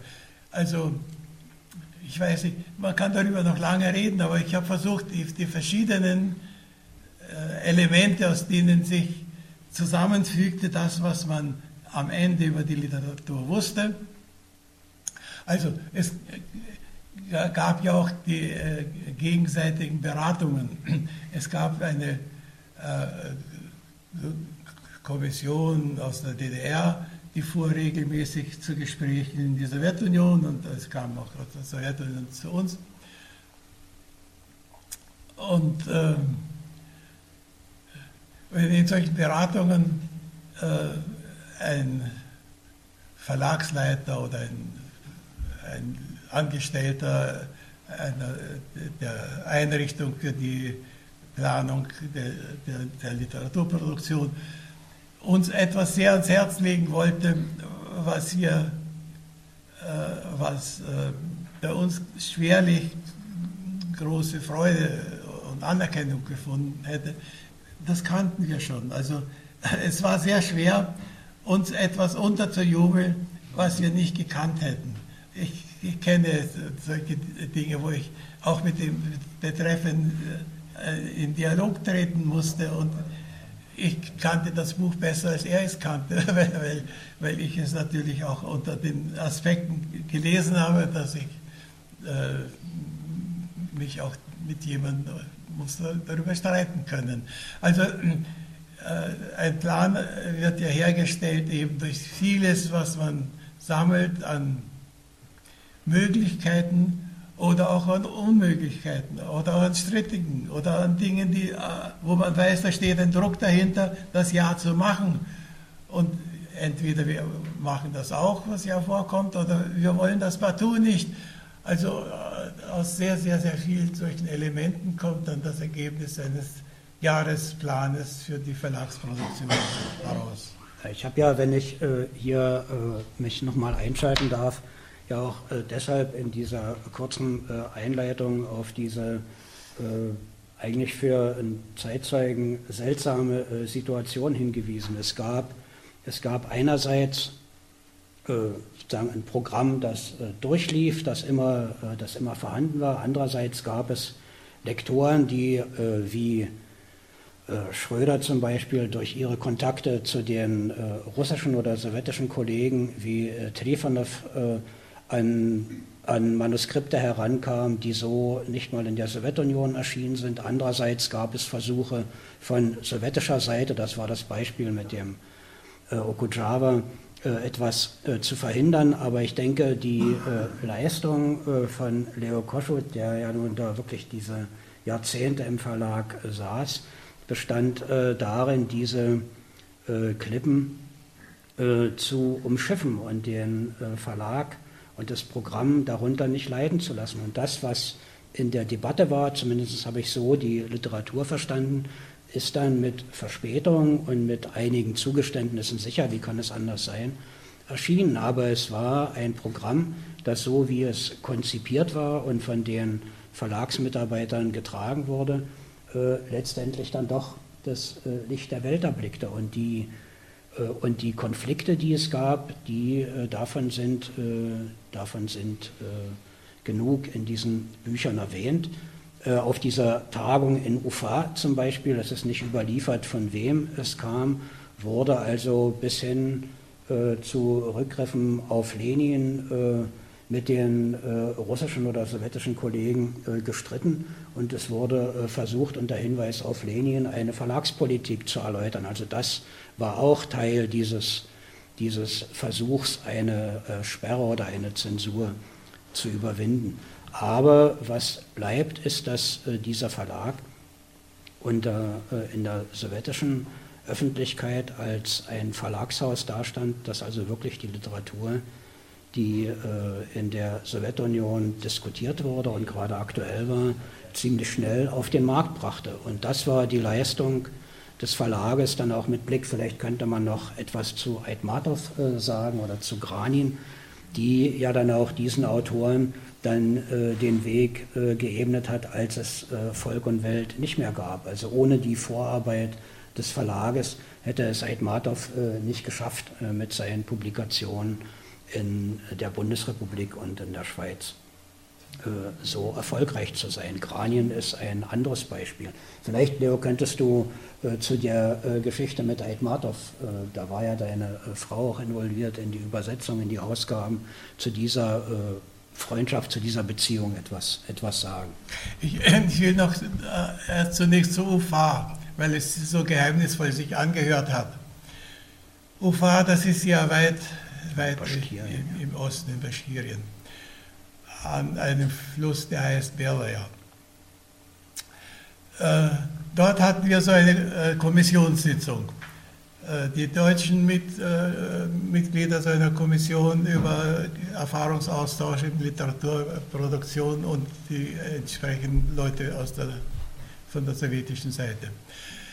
Da, da hatten wir in der Regel, über das, der gesamte Plan war in der Regel ohne, ohne Widerhaken. Aber irgendwas konnte, ja mal vorkommen. Und genau da wurde hinter, außerhalb der offiziellen Sitzung offenbar äh, durchgegeben, der Okojava, Merci, das soll nicht erscheinen. Warum nicht? Weil es geht, äh, die, die, Handlung dort, das liest sich wie ein Kriminalroman, liest sich auch wunderbar, wie auch alle Okujawa-Romane und Gedichte sich schön liest. Aber jedenfalls, äh, es ging darum, dass äh, Leo Tolstoi verdächtigt wurde, dass er äh, staatsfeindliche äh, Dinge macht. Und ein Spion wurde angesetzt, der das untersuchen sollte. Und der hat immer zu Meldungen gemacht, ohne das Geringste zu wissen. Er wollte vor allem Geld und, und Belohnung dafür kriegen. Und äh, die Folge war, dass man eine Haussuchung bei dem Leo Tolstoi machte, weil da, da, sogar eine geheime Druckerei arbeiten sollte bei ihm im Keller, was sich eine, als unwahr und als eine Blamage für die Obrigkeiten herausgestellt hat. Das ist die Grundlage dieses Romans. Und da konnte natürlich auch als Anspielung an die an Zensur gelten, äh, die, die eben nach wie vor noch existierte. So, und äh, weil es eben so eine delikate Geschichte war, wurde eben außerhalb der offiziellen Sitzung, aber äh, es ist unser Wunsch, dass ihr den Okujawa nicht macht. So, daraufhin äh, hat äh, bei einem Abendessen, das wir da hatten, einer aus unserer Gruppe einen Trinkspruch ausgebracht. Trinksprüche waren in der Sowjetunion immer üblich, also deshalb, das hat man ja auch angenommen, also ja, auch die eigenen Leute haben Trinksprüche also den Trinkspruch ausgemacht. Also von Lenin gibt es den Satz, und dieser Satz stand nämlich an, einer, an einem äh, Bauwerk, an dem wir immer vorbeikamen. Da stand, also unsere Stärke besteht darin, das Volk muss äh, das, was sich vor, über alles wissen, über alles urteilen können, das macht die Stärke unserer Gesellschaft aus. Also ich sage sag das aus dem Kopf, es ist ein, so ähnlich. Äh, stand eine riesige Losung an einer Hauswand. Und die zitierte er. Das war natürlich eine Anspielung darauf, dass da etwas, was wir nicht wissen sollten, was, was die Obrigkeit, unsere Obrigkeit gesagt hat, passieren sollte.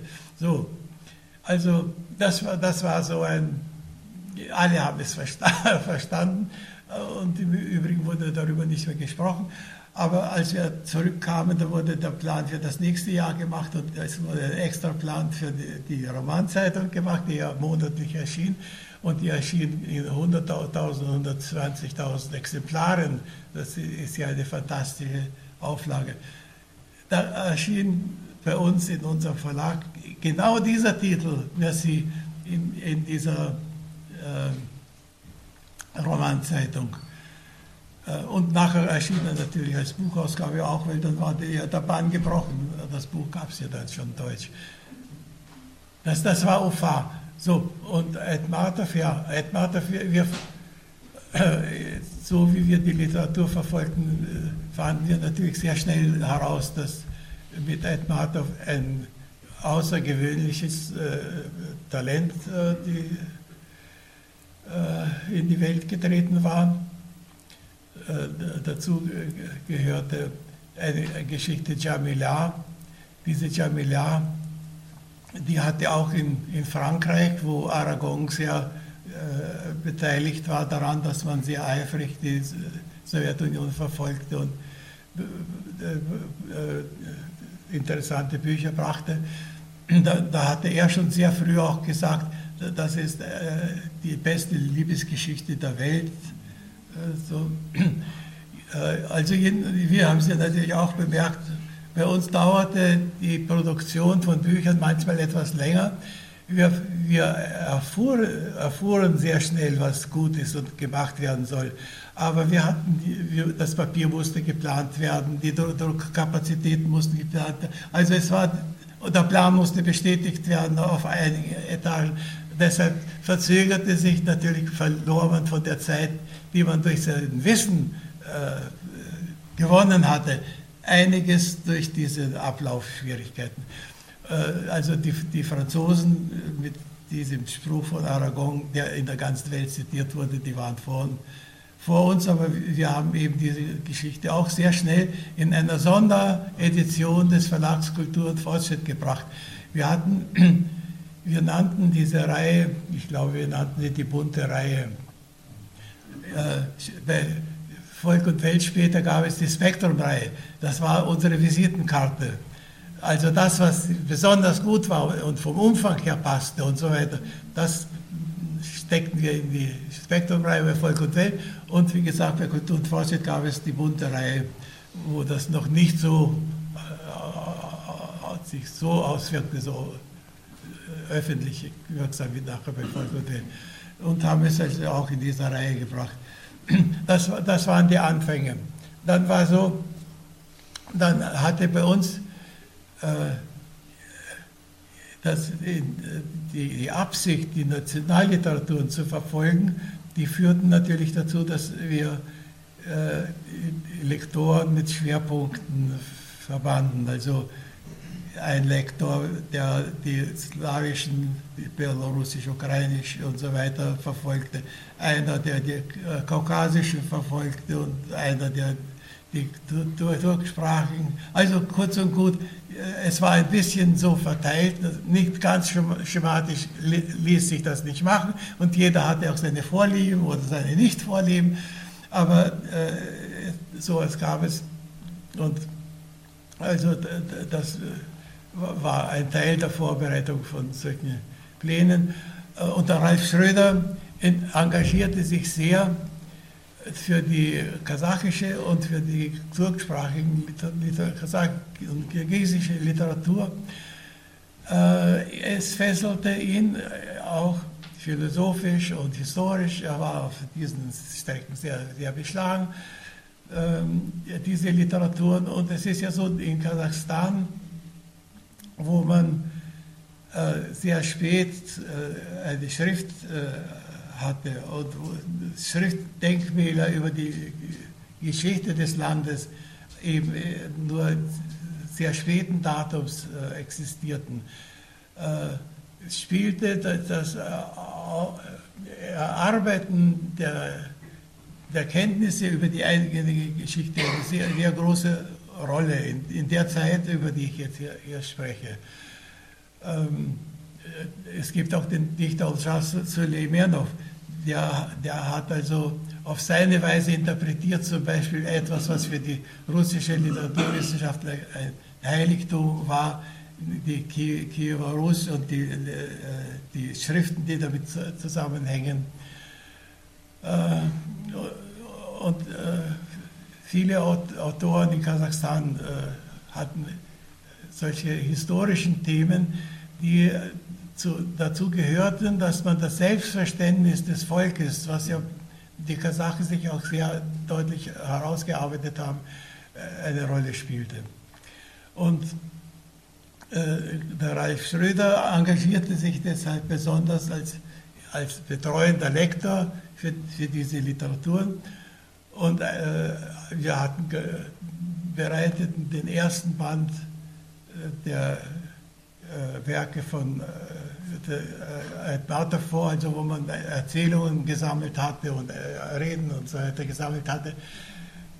Schon da kam er mit der Idee, wir müssten begonnen, beginnen, eine, eine Ausgabe seiner gesammelten Werke zu machen. Also zu einem sehr frühen Standpunkt. Damals sagte er auch, und das soll vielleicht die Charlotte Koschert machen, die, äh, hat, äh, ist, ist, ja dann auch besonders mit Ed verbunden gewesen. Also kurz und gut, äh, wir waren wahrscheinlich bei dem zweiten oder dritten Band, da hatte, hatte es bei uns schon den Charakter einer Werkausgabe. Hier, hier, sind diese Bilder, wahrscheinlich, ich sehe, sehe, sie hinter mir nicht, aber wahrscheinlich sieht man sie, da ist die, die Ausgabe. Das ist weg, oder? Ist gleich wieder da. Das war jetzt die, die Technik entscheidet alles.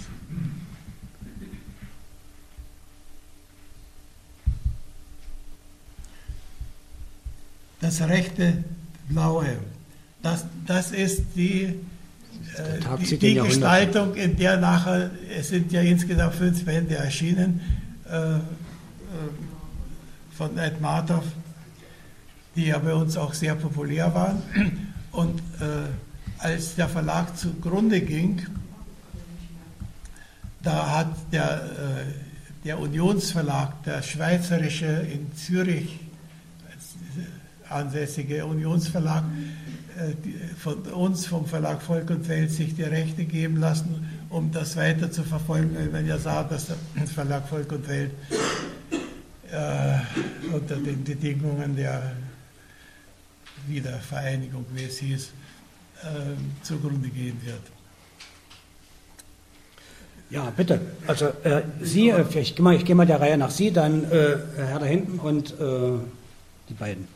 Ja, bitte. Vielleicht können Sie was zu den wirtschaftlichen Aspekten sagen von den, von den Büchern, die Sie verlegt haben. Äh, wussten Sie schon im Vorfeld, das wird jetzt den, äh, ein gutes Geschäft, das wird gut verkauft und wussten Sie im Vorfeld auch, äh, also mit diesem Buch, wie gesagt, mit einem Lyrikband, da, da werden wir wohl äh, Verluste machen oder das wird kein gutes Geschäft. Konnte man das im Vorfeld schon irgendwie ahnen oder planen oder wie war das? Also, ja. Leo, wollen wir sammeln oder willst du gleich antworten? Wir können auch sammeln. Gibt es was, was dazu passt zum, zum finanziellen Rahmen? Sonst äh, machen wir es ad hoc. Also, ah, doch. Ich wollte fragen, hat jetzt nicht mit Finanzen zu tun, was sich bewegt, wenn Sie heute an die Ukraine denken. Ach so, gut, na das. Äh, ja, also jetzt, das ist eine das ist dann andere Frage, auf die gehe ich gerne ein, aber jedenfalls. Ja, bitte.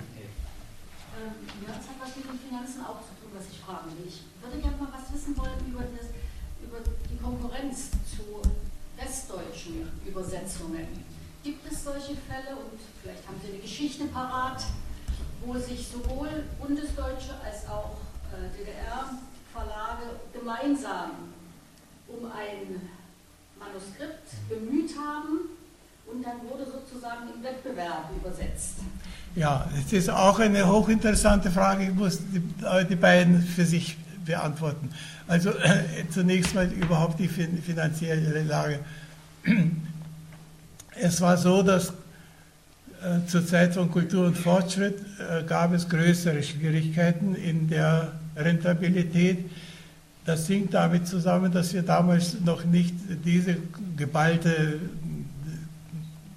Wissen äh, und Erfahrung und so weiter hatten, wie, wie sie dann schon in den späteren Jahren zu tragen kamen. Und äh, dass auch die Abhängigkeit von Empfehlungen eine größere Rolle spielte. Und es gab eben Bücher, die aufgrund von Empfehlungen gemacht wurden und die eben nicht so sehr ankamen. Man kann das nicht pauschal sagen. Es gab auch damals Bestseller, die sich selber dazu entwickelt. Aber trotzdem in, im Gesamten war es so, dass der Verlag Kultur und, und Fortschritt im, im Laufe der Zeit auch sehr in äh, finanzielle Nöte kam und gerettet werden wurde. Das Sekretariat des Verlags, des Zentralvorstandes beschäftigte sich damit und so. Das war später bei Volk und Welt weniger so, aber weil der Verlag natürlich, seine Buchpreise waren ja verglichen mit heute, also unver, unvergleichbar. Also niedrig im Vergleich damit, was heute. Und, äh, aber die Auflagen waren sehr groß. Also es, die Situation in, durch den Absatz war dadurch äh, leichter, aber trotzdem musste der Verlag darauf achten, dass er äh, nicht in Abhängigkeiten kommt. Denn abhängig zu sein von der, durch die Unterstützung von oberen Leitungsebenen bedeutete natürlich die Einschränkung der Selbstständigkeit. Der Verlag konnte viel leichter Titel, die um, umstritten oder angefochten wurden oder so weiter, äh, so, solange er auch äh, ordentlich Geld einbrachte und nicht in diese Nöte kam. Es spielte schon eine Rolle, aber man, dazu gehörte natürlich erstens, es wurde natürlich sehr aufmerksam verfolgt, der, der Widerhall durch die, die Zeitungsrezensionen. Und es war ja damals so, dass die, unsere Bücher sehr viel aufmerksamer besprochen wurden, als das heutzutage zum Beispiel ist. Daraus konnte man Schlüsse ziehen. Äh, es mussten qualifizierte Leute sein, die solche Urteile fällen konnten. Also jedenfalls, äh, solange so, und dann haben wir äh, einige Dinge auch gemacht, die äh, Geld scheffeln sollten. also es, es, wurden diese kleinen Lederbändchen gemacht. Die hat vielleicht nicht jeder gesehen, weil sie eben auch sehr begehrt waren und gekauft wurden. Aber gekauft wurden von Leuten, die, die 50, 60 äh, äh D-Mark der DDR für so ein Büchlein her, hergeben konnten. Das waren hochinteressante Bücher klein, kleinformatig und sehr begehrt und sehr teuer. Manchmal auch der, mit Ledereinband. Also äh, solche Dinge mussten auch äh, erfunden werden, damit, damit man unabhängig äh, als äh, ökonomisch dastehen konnte. Kannst du etwas zu dieser Konkurrenz sagen, zu diesen, ob es die Ach so, ja. ja. Titel gab, die sozusagen parallel laufen? Also die äh, Kooperation äh, zwischen äh, DDR-Verlagen und West gab es damals auch. Erstens gab es einen, einen Verlag im Westen, mir fällt jetzt nicht ein der Name, aber es gab einen Verlag, der darauf spezialisiert war, ähm, äh, westdeutschen Interessen die Bücher zu ver vermitteln, die bei uns in der DDR erschienen. In einzelnen Fällen gab es auch direkte Zusammenarbeit, also in der Form von Mitdrucken zum Beispiel. Ich selber habe das erfahren. Also ähm, die, die Majakowski-Ausgabe, die wurde äh, vom, in Frankfurt äh, von dem Fischer Verlag mitgedruckt. Das ist sehr, sehr aufwendig. Äh, der, der, also in der Bundesrepublik rechnete man noch viel strenger mit dem Geld. Wir, wenn wir es hatten, hatten größere Freiheiten damit. Fünf Bände, alle mit sehr, sehr vielen Illustrationen, alle mit einem großen Anhang, wo kommentiert äh, wurden die, die, die, einzelnen Gedichte oder die einzelnen Werke, die, die da drin waren. deshalb äh, wurde das gerne gemacht und warte mal, bei welchem Band passierte das? Ah. Also die, die hatten natürlich ihre Eigenheiten und ein, ich glaube es war der, der, der letzte Majakowski-Band, jedenfalls bei einem Band, äh, ich, sie, ich war der Herausgeber und ich habe sie, habe zwei Vorworte, zwei Nachworte und so weiter äh, gehabt und äh, viele Illustrationen etc. Äh, und da wollte der Westverlag äh, mein Nachwort nicht haben und es muss, sollte extra der Hugo Huppert, der sich ja sein Leben lang mit Berkowski beschäftigt hat und ein eben auch genialer Nachdichter gewesen, sei, er sollte statt mir schreiben. Und so ist es, äh, da war der einzige Band, der erschien, wo ich als Herausgeber nicht der Nachwortverfasser war, sondern der Hugo Hubbard. Und, und dann hat eine westdeutsche Zeitschrift, ich weiß jetzt nicht mehr auswendig welche, das war aber eine der bekannten. Äh, und warum musste, äh, musste der Verlag das kenntnisreiche Nachwort dessen Herausgebers ersetzen durch das schnell gemachte und mehr sprachlich hübsch, hübsch angelegte äh, von Hugo Hubbard machen. Also das, das, war für mich gewissermaßen das Trostpflaster auf die, auf die herausgeschmissen worden sein. Und heute gibt es natürlich äh, die, diese Parallelität, die verschiedene äh, Ursachen hat. Es, es gibt natürlich immer die Konkurrenz zwischen verschiedenen Übersetzern und Fähigkeiten etwas meisterhaft zu schaffen. Kein Einspruch, das gibt es und muss es geben. Und es gibt eben Werke, die mehrfach übersetzt werden in dem Bemühen um eine bessere. Es gibt aber auch, es gibt äh, auch das Streben, die DDR-Übersetzer herauszudrängen und sie zu ersetzen durch äh, Westübersetzer. Leider Gottes gibt es das wirklich. Das kann man nicht jedes Mal behaupten, dass es so ist, aber es gibt Fälle, wo, wo das so ist. Und ich hatte auch Gelegenheit, in der Presse schon darüber zu schreiben, dass, äh, dass äh, ach, jetzt muss in meinem Alter fallen mir nämlich manche Namen aus dem Kopf heraus. Äh, ein wichtiges Buch, das totgeschwiegen wurde und als hervorragendes und wichtiges wurde gesetzt, äh, eins genannt, das in Hamburg, da fällt mir der Name ein, Urban gemacht hat. Der Urban übersetzt sehr, sehr viel, Babel, fast, fast, wie, ein, äh, wie, eine Maschine. Äh, das will ich aber jetzt nicht, nicht abwertend gesagt haben. Ähm, also es gibt auch die, diese Art der, der Konkurrenz, der, durch die Herkunft und den Staat, in dem etwas passiert, da bei, bei uns sehr viel äh, äh, Kraft aufgewendet wurde in Verlagen. Wir hatten ja Redakteure, die den gesamten Text verglichen, den äh, ein Übersetzer schon gemacht hat. Äh, oder wir hatten einen, einen großen Stab von Korrektoren aus finanziellen Gründen wird das manchmal bei Westverlagen ein bisschen eingeschränkter gemacht. Also auch das, gibt, das sind Erscheinungen, die wir schon bemerken müssen. Da hinten war noch eine Frage, die hatte ich übersehen. Ja, bitte. Ja, ja, das kommt. Das, das habe ich, hab ich hier auf dem Zettel. Ich möchte auf ein ganz spezielles Verdienst von Lehrer Koschut hinweisen, nämlich äh, sein Bestreben, bedeutende sowjetische Schriftsteller, die zu Gast beim Verlag weilten, auch an die Berliner Öffentlichkeit in würdiger Weise heranzubringen.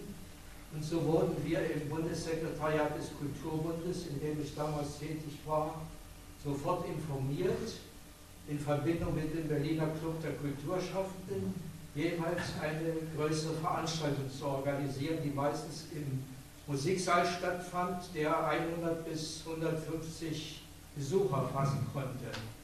Ich erinnere mich noch ganz speziell an die eindrucksvollen Begegnungen, die es in diesem Musiksaal gegeben hat mit Konstantin Simonov, mit Daniel Grani und äh, Valentin Katajew. Und ich erinnere mich auch noch daran, wie äh, uns Leonhard Koschut unterstützte als wir in unserem Kultur, äh, Literaturpropagandistenseminar in Warzaw, das war die Zentralschule des Kulturbundes, der Sowjetliteratur einen größeren Platz in einem Lehrgang der Literaturpropagandisten einräumen wollten. Und er mir äh, den Ralf Schröder empfahl. Das ist hier mein bester Mann, dachte Leonhard Koschut. Und äh, äh, Schröder hat von da an und auch danach mehrfach in Bad Sauro, ich muss wirklich sagen, zur Begeisterung der dort anwesenden Lehrgangsteilnehmer neue Werke der Sowjetliteratur vorgestellt. Also ganz besonders Eindruck hinterließ seine Vorstellung von Bulgakov abends. Ich danke sehr für dieses Lob und nehme es auch gerne an, aber ich muss natürlich dazu sagen, ich habe es nicht alleine gemacht. Das war Verlagspolitik, dass wir auch sehr viel äh, Lesungen und Gespräche und so weiter äh, in, an verschiedenen Orten organisierten. Ähm, und im Becherclub, da war ich freilich öfters auch als, äh, als Moderator und gleichzeitig äh, Übersetzer und sowas tätig. Leonov äh, erinnere ich mich zum Beispiel auf diese Weise dort vorgestellt zu haben. Aber wie gesagt, das war Verlagspolitik, an der ich beteiligt war. Aber kurz nochmal dazu, du hast dir Verlag nicht mehr gab, auch gerade in den Verein Helle Panke geholt. Also es war schon immer äh, für dich wichtig, dass die Leute dann auch mit den Schriftstellern in Kontakt kamen. Das hätten wir ja ohne dich gar nicht geschafft. Also nochmal herzlichen. Dann würde ich noch äh, eine Frage würde ich noch äh, gerne zulassen und dann haben wir ja noch die Ukraine ja, aus dem. Und die Literaturnaja Gazette haben Sie versprochen vorhin. Was dazu noch zu sagen, eine Anekdote.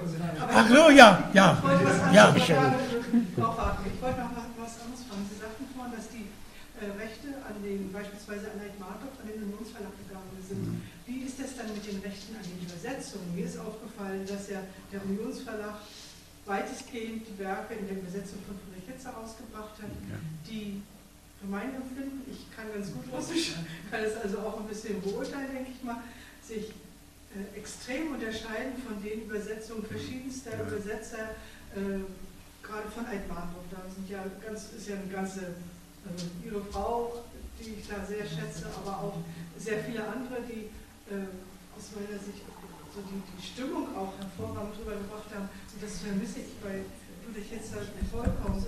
Ich habe auch mal in einer Veranstaltung ihn, oder in mehreren Veranstaltungen ihn erlebt, wie er live Altmartov übersetzt hat. Das hat mich auch schockiert. Ich habe ja Gott sei Dank das verstanden, was Altmartov gesagt hat. Und äh, da war dann einfach die Übersetzung für mich immer so ein bisschen lieblos oder so. Äh, wie ist es denn mit den, mit den Rechten an den Übersetzungen, nochmal zu meiner Frage zurückzukommen, die ja vielleicht auch geschützt waren. Ich weiß nicht, ich bin ja. Literaturmensch. So, ich muss vielleicht die äh, Fragen beantworten, die sich inzwischen aufgespart haben und fange mit, mit der letzten an. Ähm, also der, der, Unionsverlag nach meinem Urteil war ein Gewinn, dass, ihm, äh, dass er diese Recht, Verlagsrechte übernommen hat. Erstens äh, hat er sich sehr engagiert für äh, Herausgabe und Vertrieb eingesetzt. Er hat viele äh, als Kanzleinen und als Paperback und als Taschenbuch äh, gemacht. Und den Aitmatov und den Eritrea, die, diese zwei hat er übernommen. Und er hat sehr viel dazu getan, dass die weiterhin beachtet wurden. Aus eigener Erfahrung weiß ich auch, dass der Verleger Lucien Leites sich sehr bemüht hat.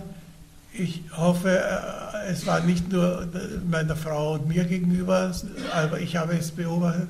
Er hat, äh, wenn ich, äh, ich ihm mitteilte, wie unsere Honorarsätze sind, hat er sich an diese Honorarsätze gehalten und hat sie bezahlt.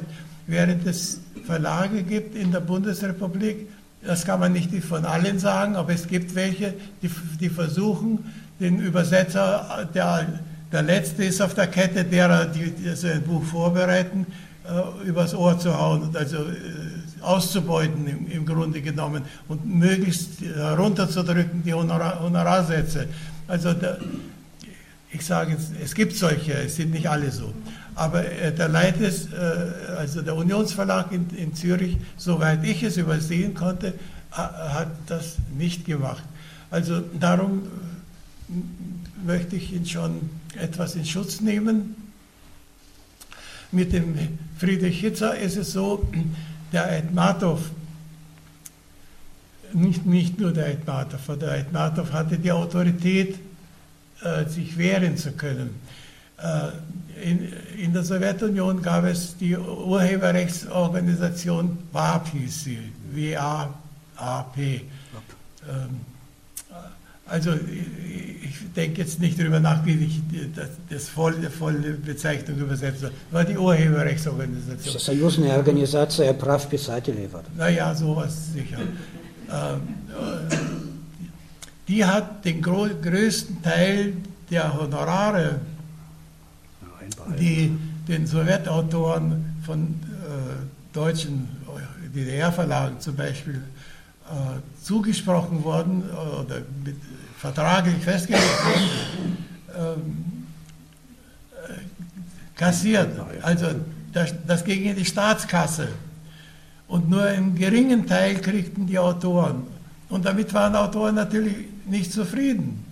Und sie, äh, diejenigen, die die Macht hatten, die Autorität hatten, die wehrten sich auf ihre Weise. Und der Aitmato versuchte, einen Verlag zu finden, bei dem er zum Beispiel die deutschen Übersetzungen für die deutsche die Honorare voll selber kassieren kann und, und nicht nur eben irgendwelche Bruchstücke, nachdem den Hauptteil der, der Staat kassiert hat. Und dabei kam er auf, auf Hitzer, der ihm geholfen hat. Äh, er hat bei einigen, mit einigen Verlagen gesprochen, äh, am Ende zu Leites zu kommen.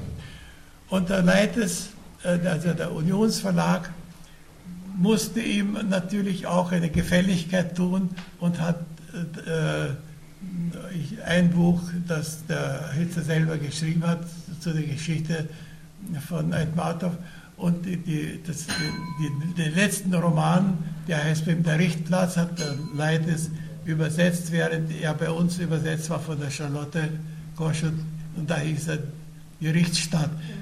Das ist eine Geschichte, die eben nicht aus künstlerischen Gesichtspunkten gemacht wird. Der, der Hitzer war ein sehr begabter Journalist, auch ein sehr interessanter und, äh, und erfolgreicher Journalist. Er war nicht ebenso stark als, äh, als äh, Übersetzer sprachlich. Ja, Hitzer hat äh, sozusagen gute Übersetzungen von Afanasjevs äh, Perestroika-Sachen gemacht, aber ob er nun wirklich der geeignete Mann für Belletristik war, das äh, wage ich zu bezweifeln. Und deshalb, äh, wir hatten uns also auch in Vorbereitung auf äh, dieses Gespräch gerade über diesen Aspekt der Abwanderung der Autoren zu äh, Westverlagen unterhalten und die Versuche, die auch Leonhard, er beschreibt es ja in den Büchern, dann äh, während der Verhandlungen mit der Treuhand über das den Verbleib des Verlages geführt hat. Aber wenn also auch die Autoren äh, weggehen, dann ist im Prinzip keine Handhabe mehr da und äh, die Zeit, in der Christina Links gewissermaßen äh, die äh, Stellung da noch hielt, äh, war eine etwas äh, dramatische Situation für den Verlag. Nicht mehr? Wir hatten eine, einen dramatischen Briefwechsel mit Aitmatov. Also, wir haben ihm geschrieben, also lieber Hochverehrter und so weiter. Und wir haben so viel uns engagiert und hatten immer ein so gutes Verhältnis. Und jetzt sind wir doch etwas äh, enttäuscht darüber, dass, dass sie die, die Rechte dem äh, übertragen wollen, dem Unionsverein. Da hat er uns auch einen Brief gegeben. Ach, ich liebe euch sehr und ihr habt ja und so weiter, alles Mögliche. Aber es waren die finanziellen Dinge, bewogen haben. Und wie soll man das nicht verstehen? Er hat natürlich mit den, äh, mit den äh, Schweizer Franken mehr anfangen können, zumal er sie alle bekommen hat.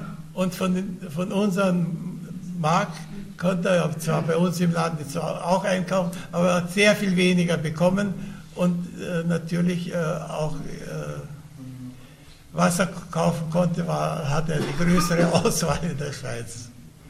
Leo, wenn du noch äh, zum Schluss noch kurz was ja, zur Ukraine Zur Ukraine, ja. Ach, Literatur, das ist kürzer. Das ist alles, alles Nachlass.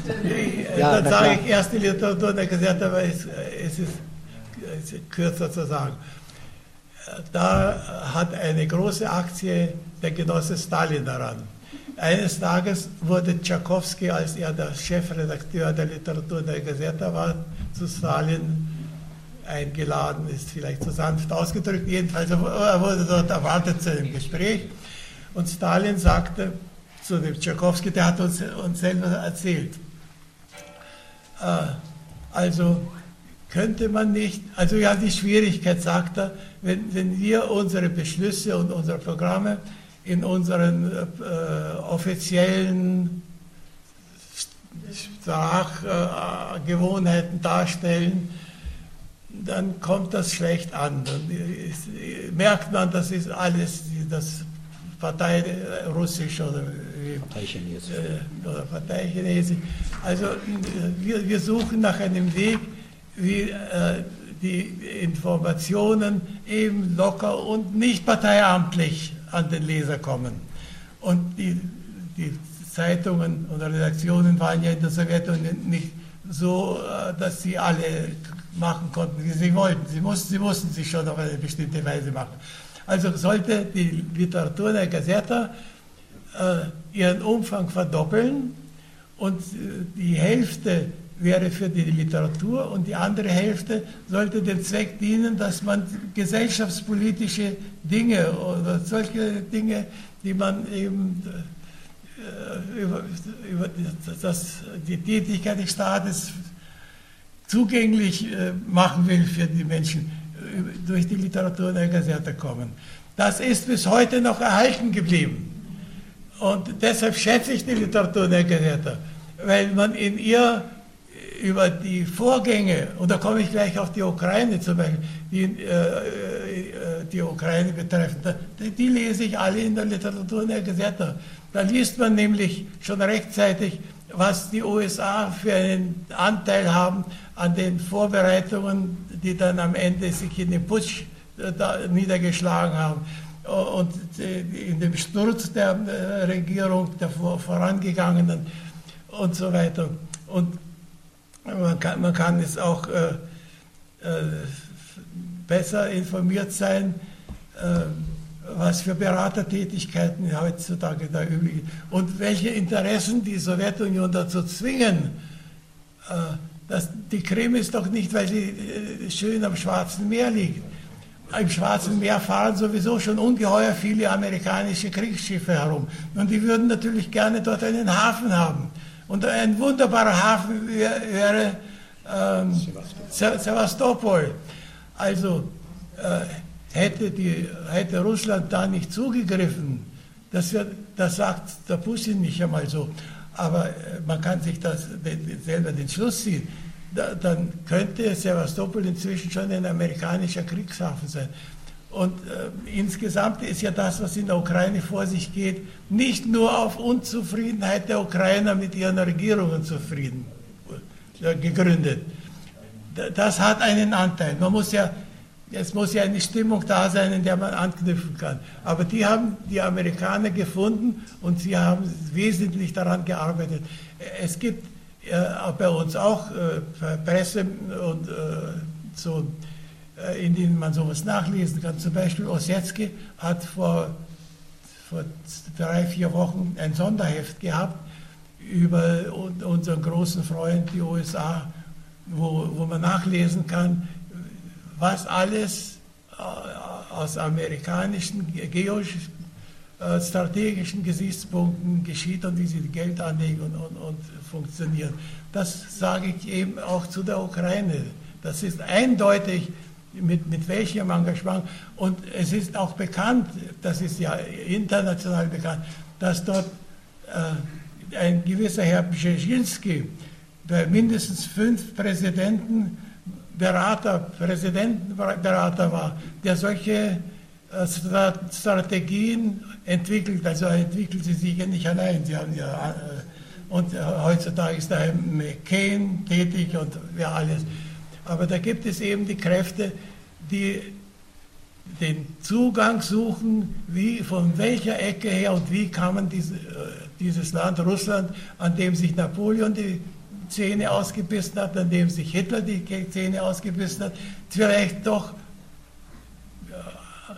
durch die amerikanische Weisheit und ihre Verbündeten kippen. Also das ist, sage ich jetzt sehr, sehr lasch so dahin. Ja. Ich kann äh, mit Blick auf diese Frage wirklich nur auf das äh, Programm dieses äh, Vereins verweisen. Es gab äh, mehrere Veranstaltungen zur äh, Ukraine. Äh, wir, kann ich jetzt wirklich sagen, wir sind bemüht, auch den ukrainischen Kolleginnen und Kollegen hier eine Bühne zu bieten und ein Podium zu bieten. Ich denke, dass jetzt auch mit Blick auf die Verhandlungen sehr viel in der Schwebe und in der Debatte ist.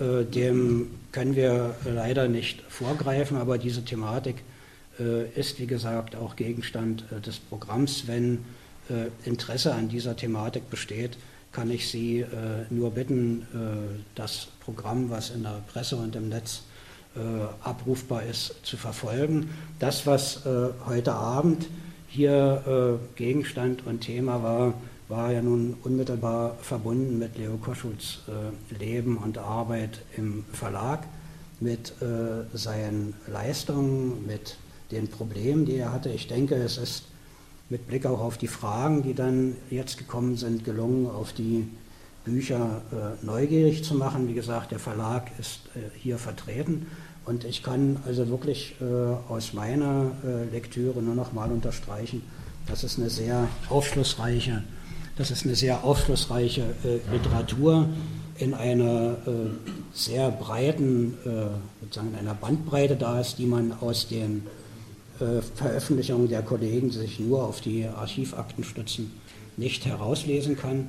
In diesem Sinne äh, kann ich mich, denke ich, auch in Ihrem Namen bei Leo Koschut, der nun hier zwei Stunden durchgehalten hat, äh, bedanken. Und äh, er sagte ja in, zu Beginn, dass er an einem nächsten Buch arbeitet. Ich denke, wir können ihm dafür alles Gute, viel Gesundheit und äh, Durchhaltevermögen wünschen.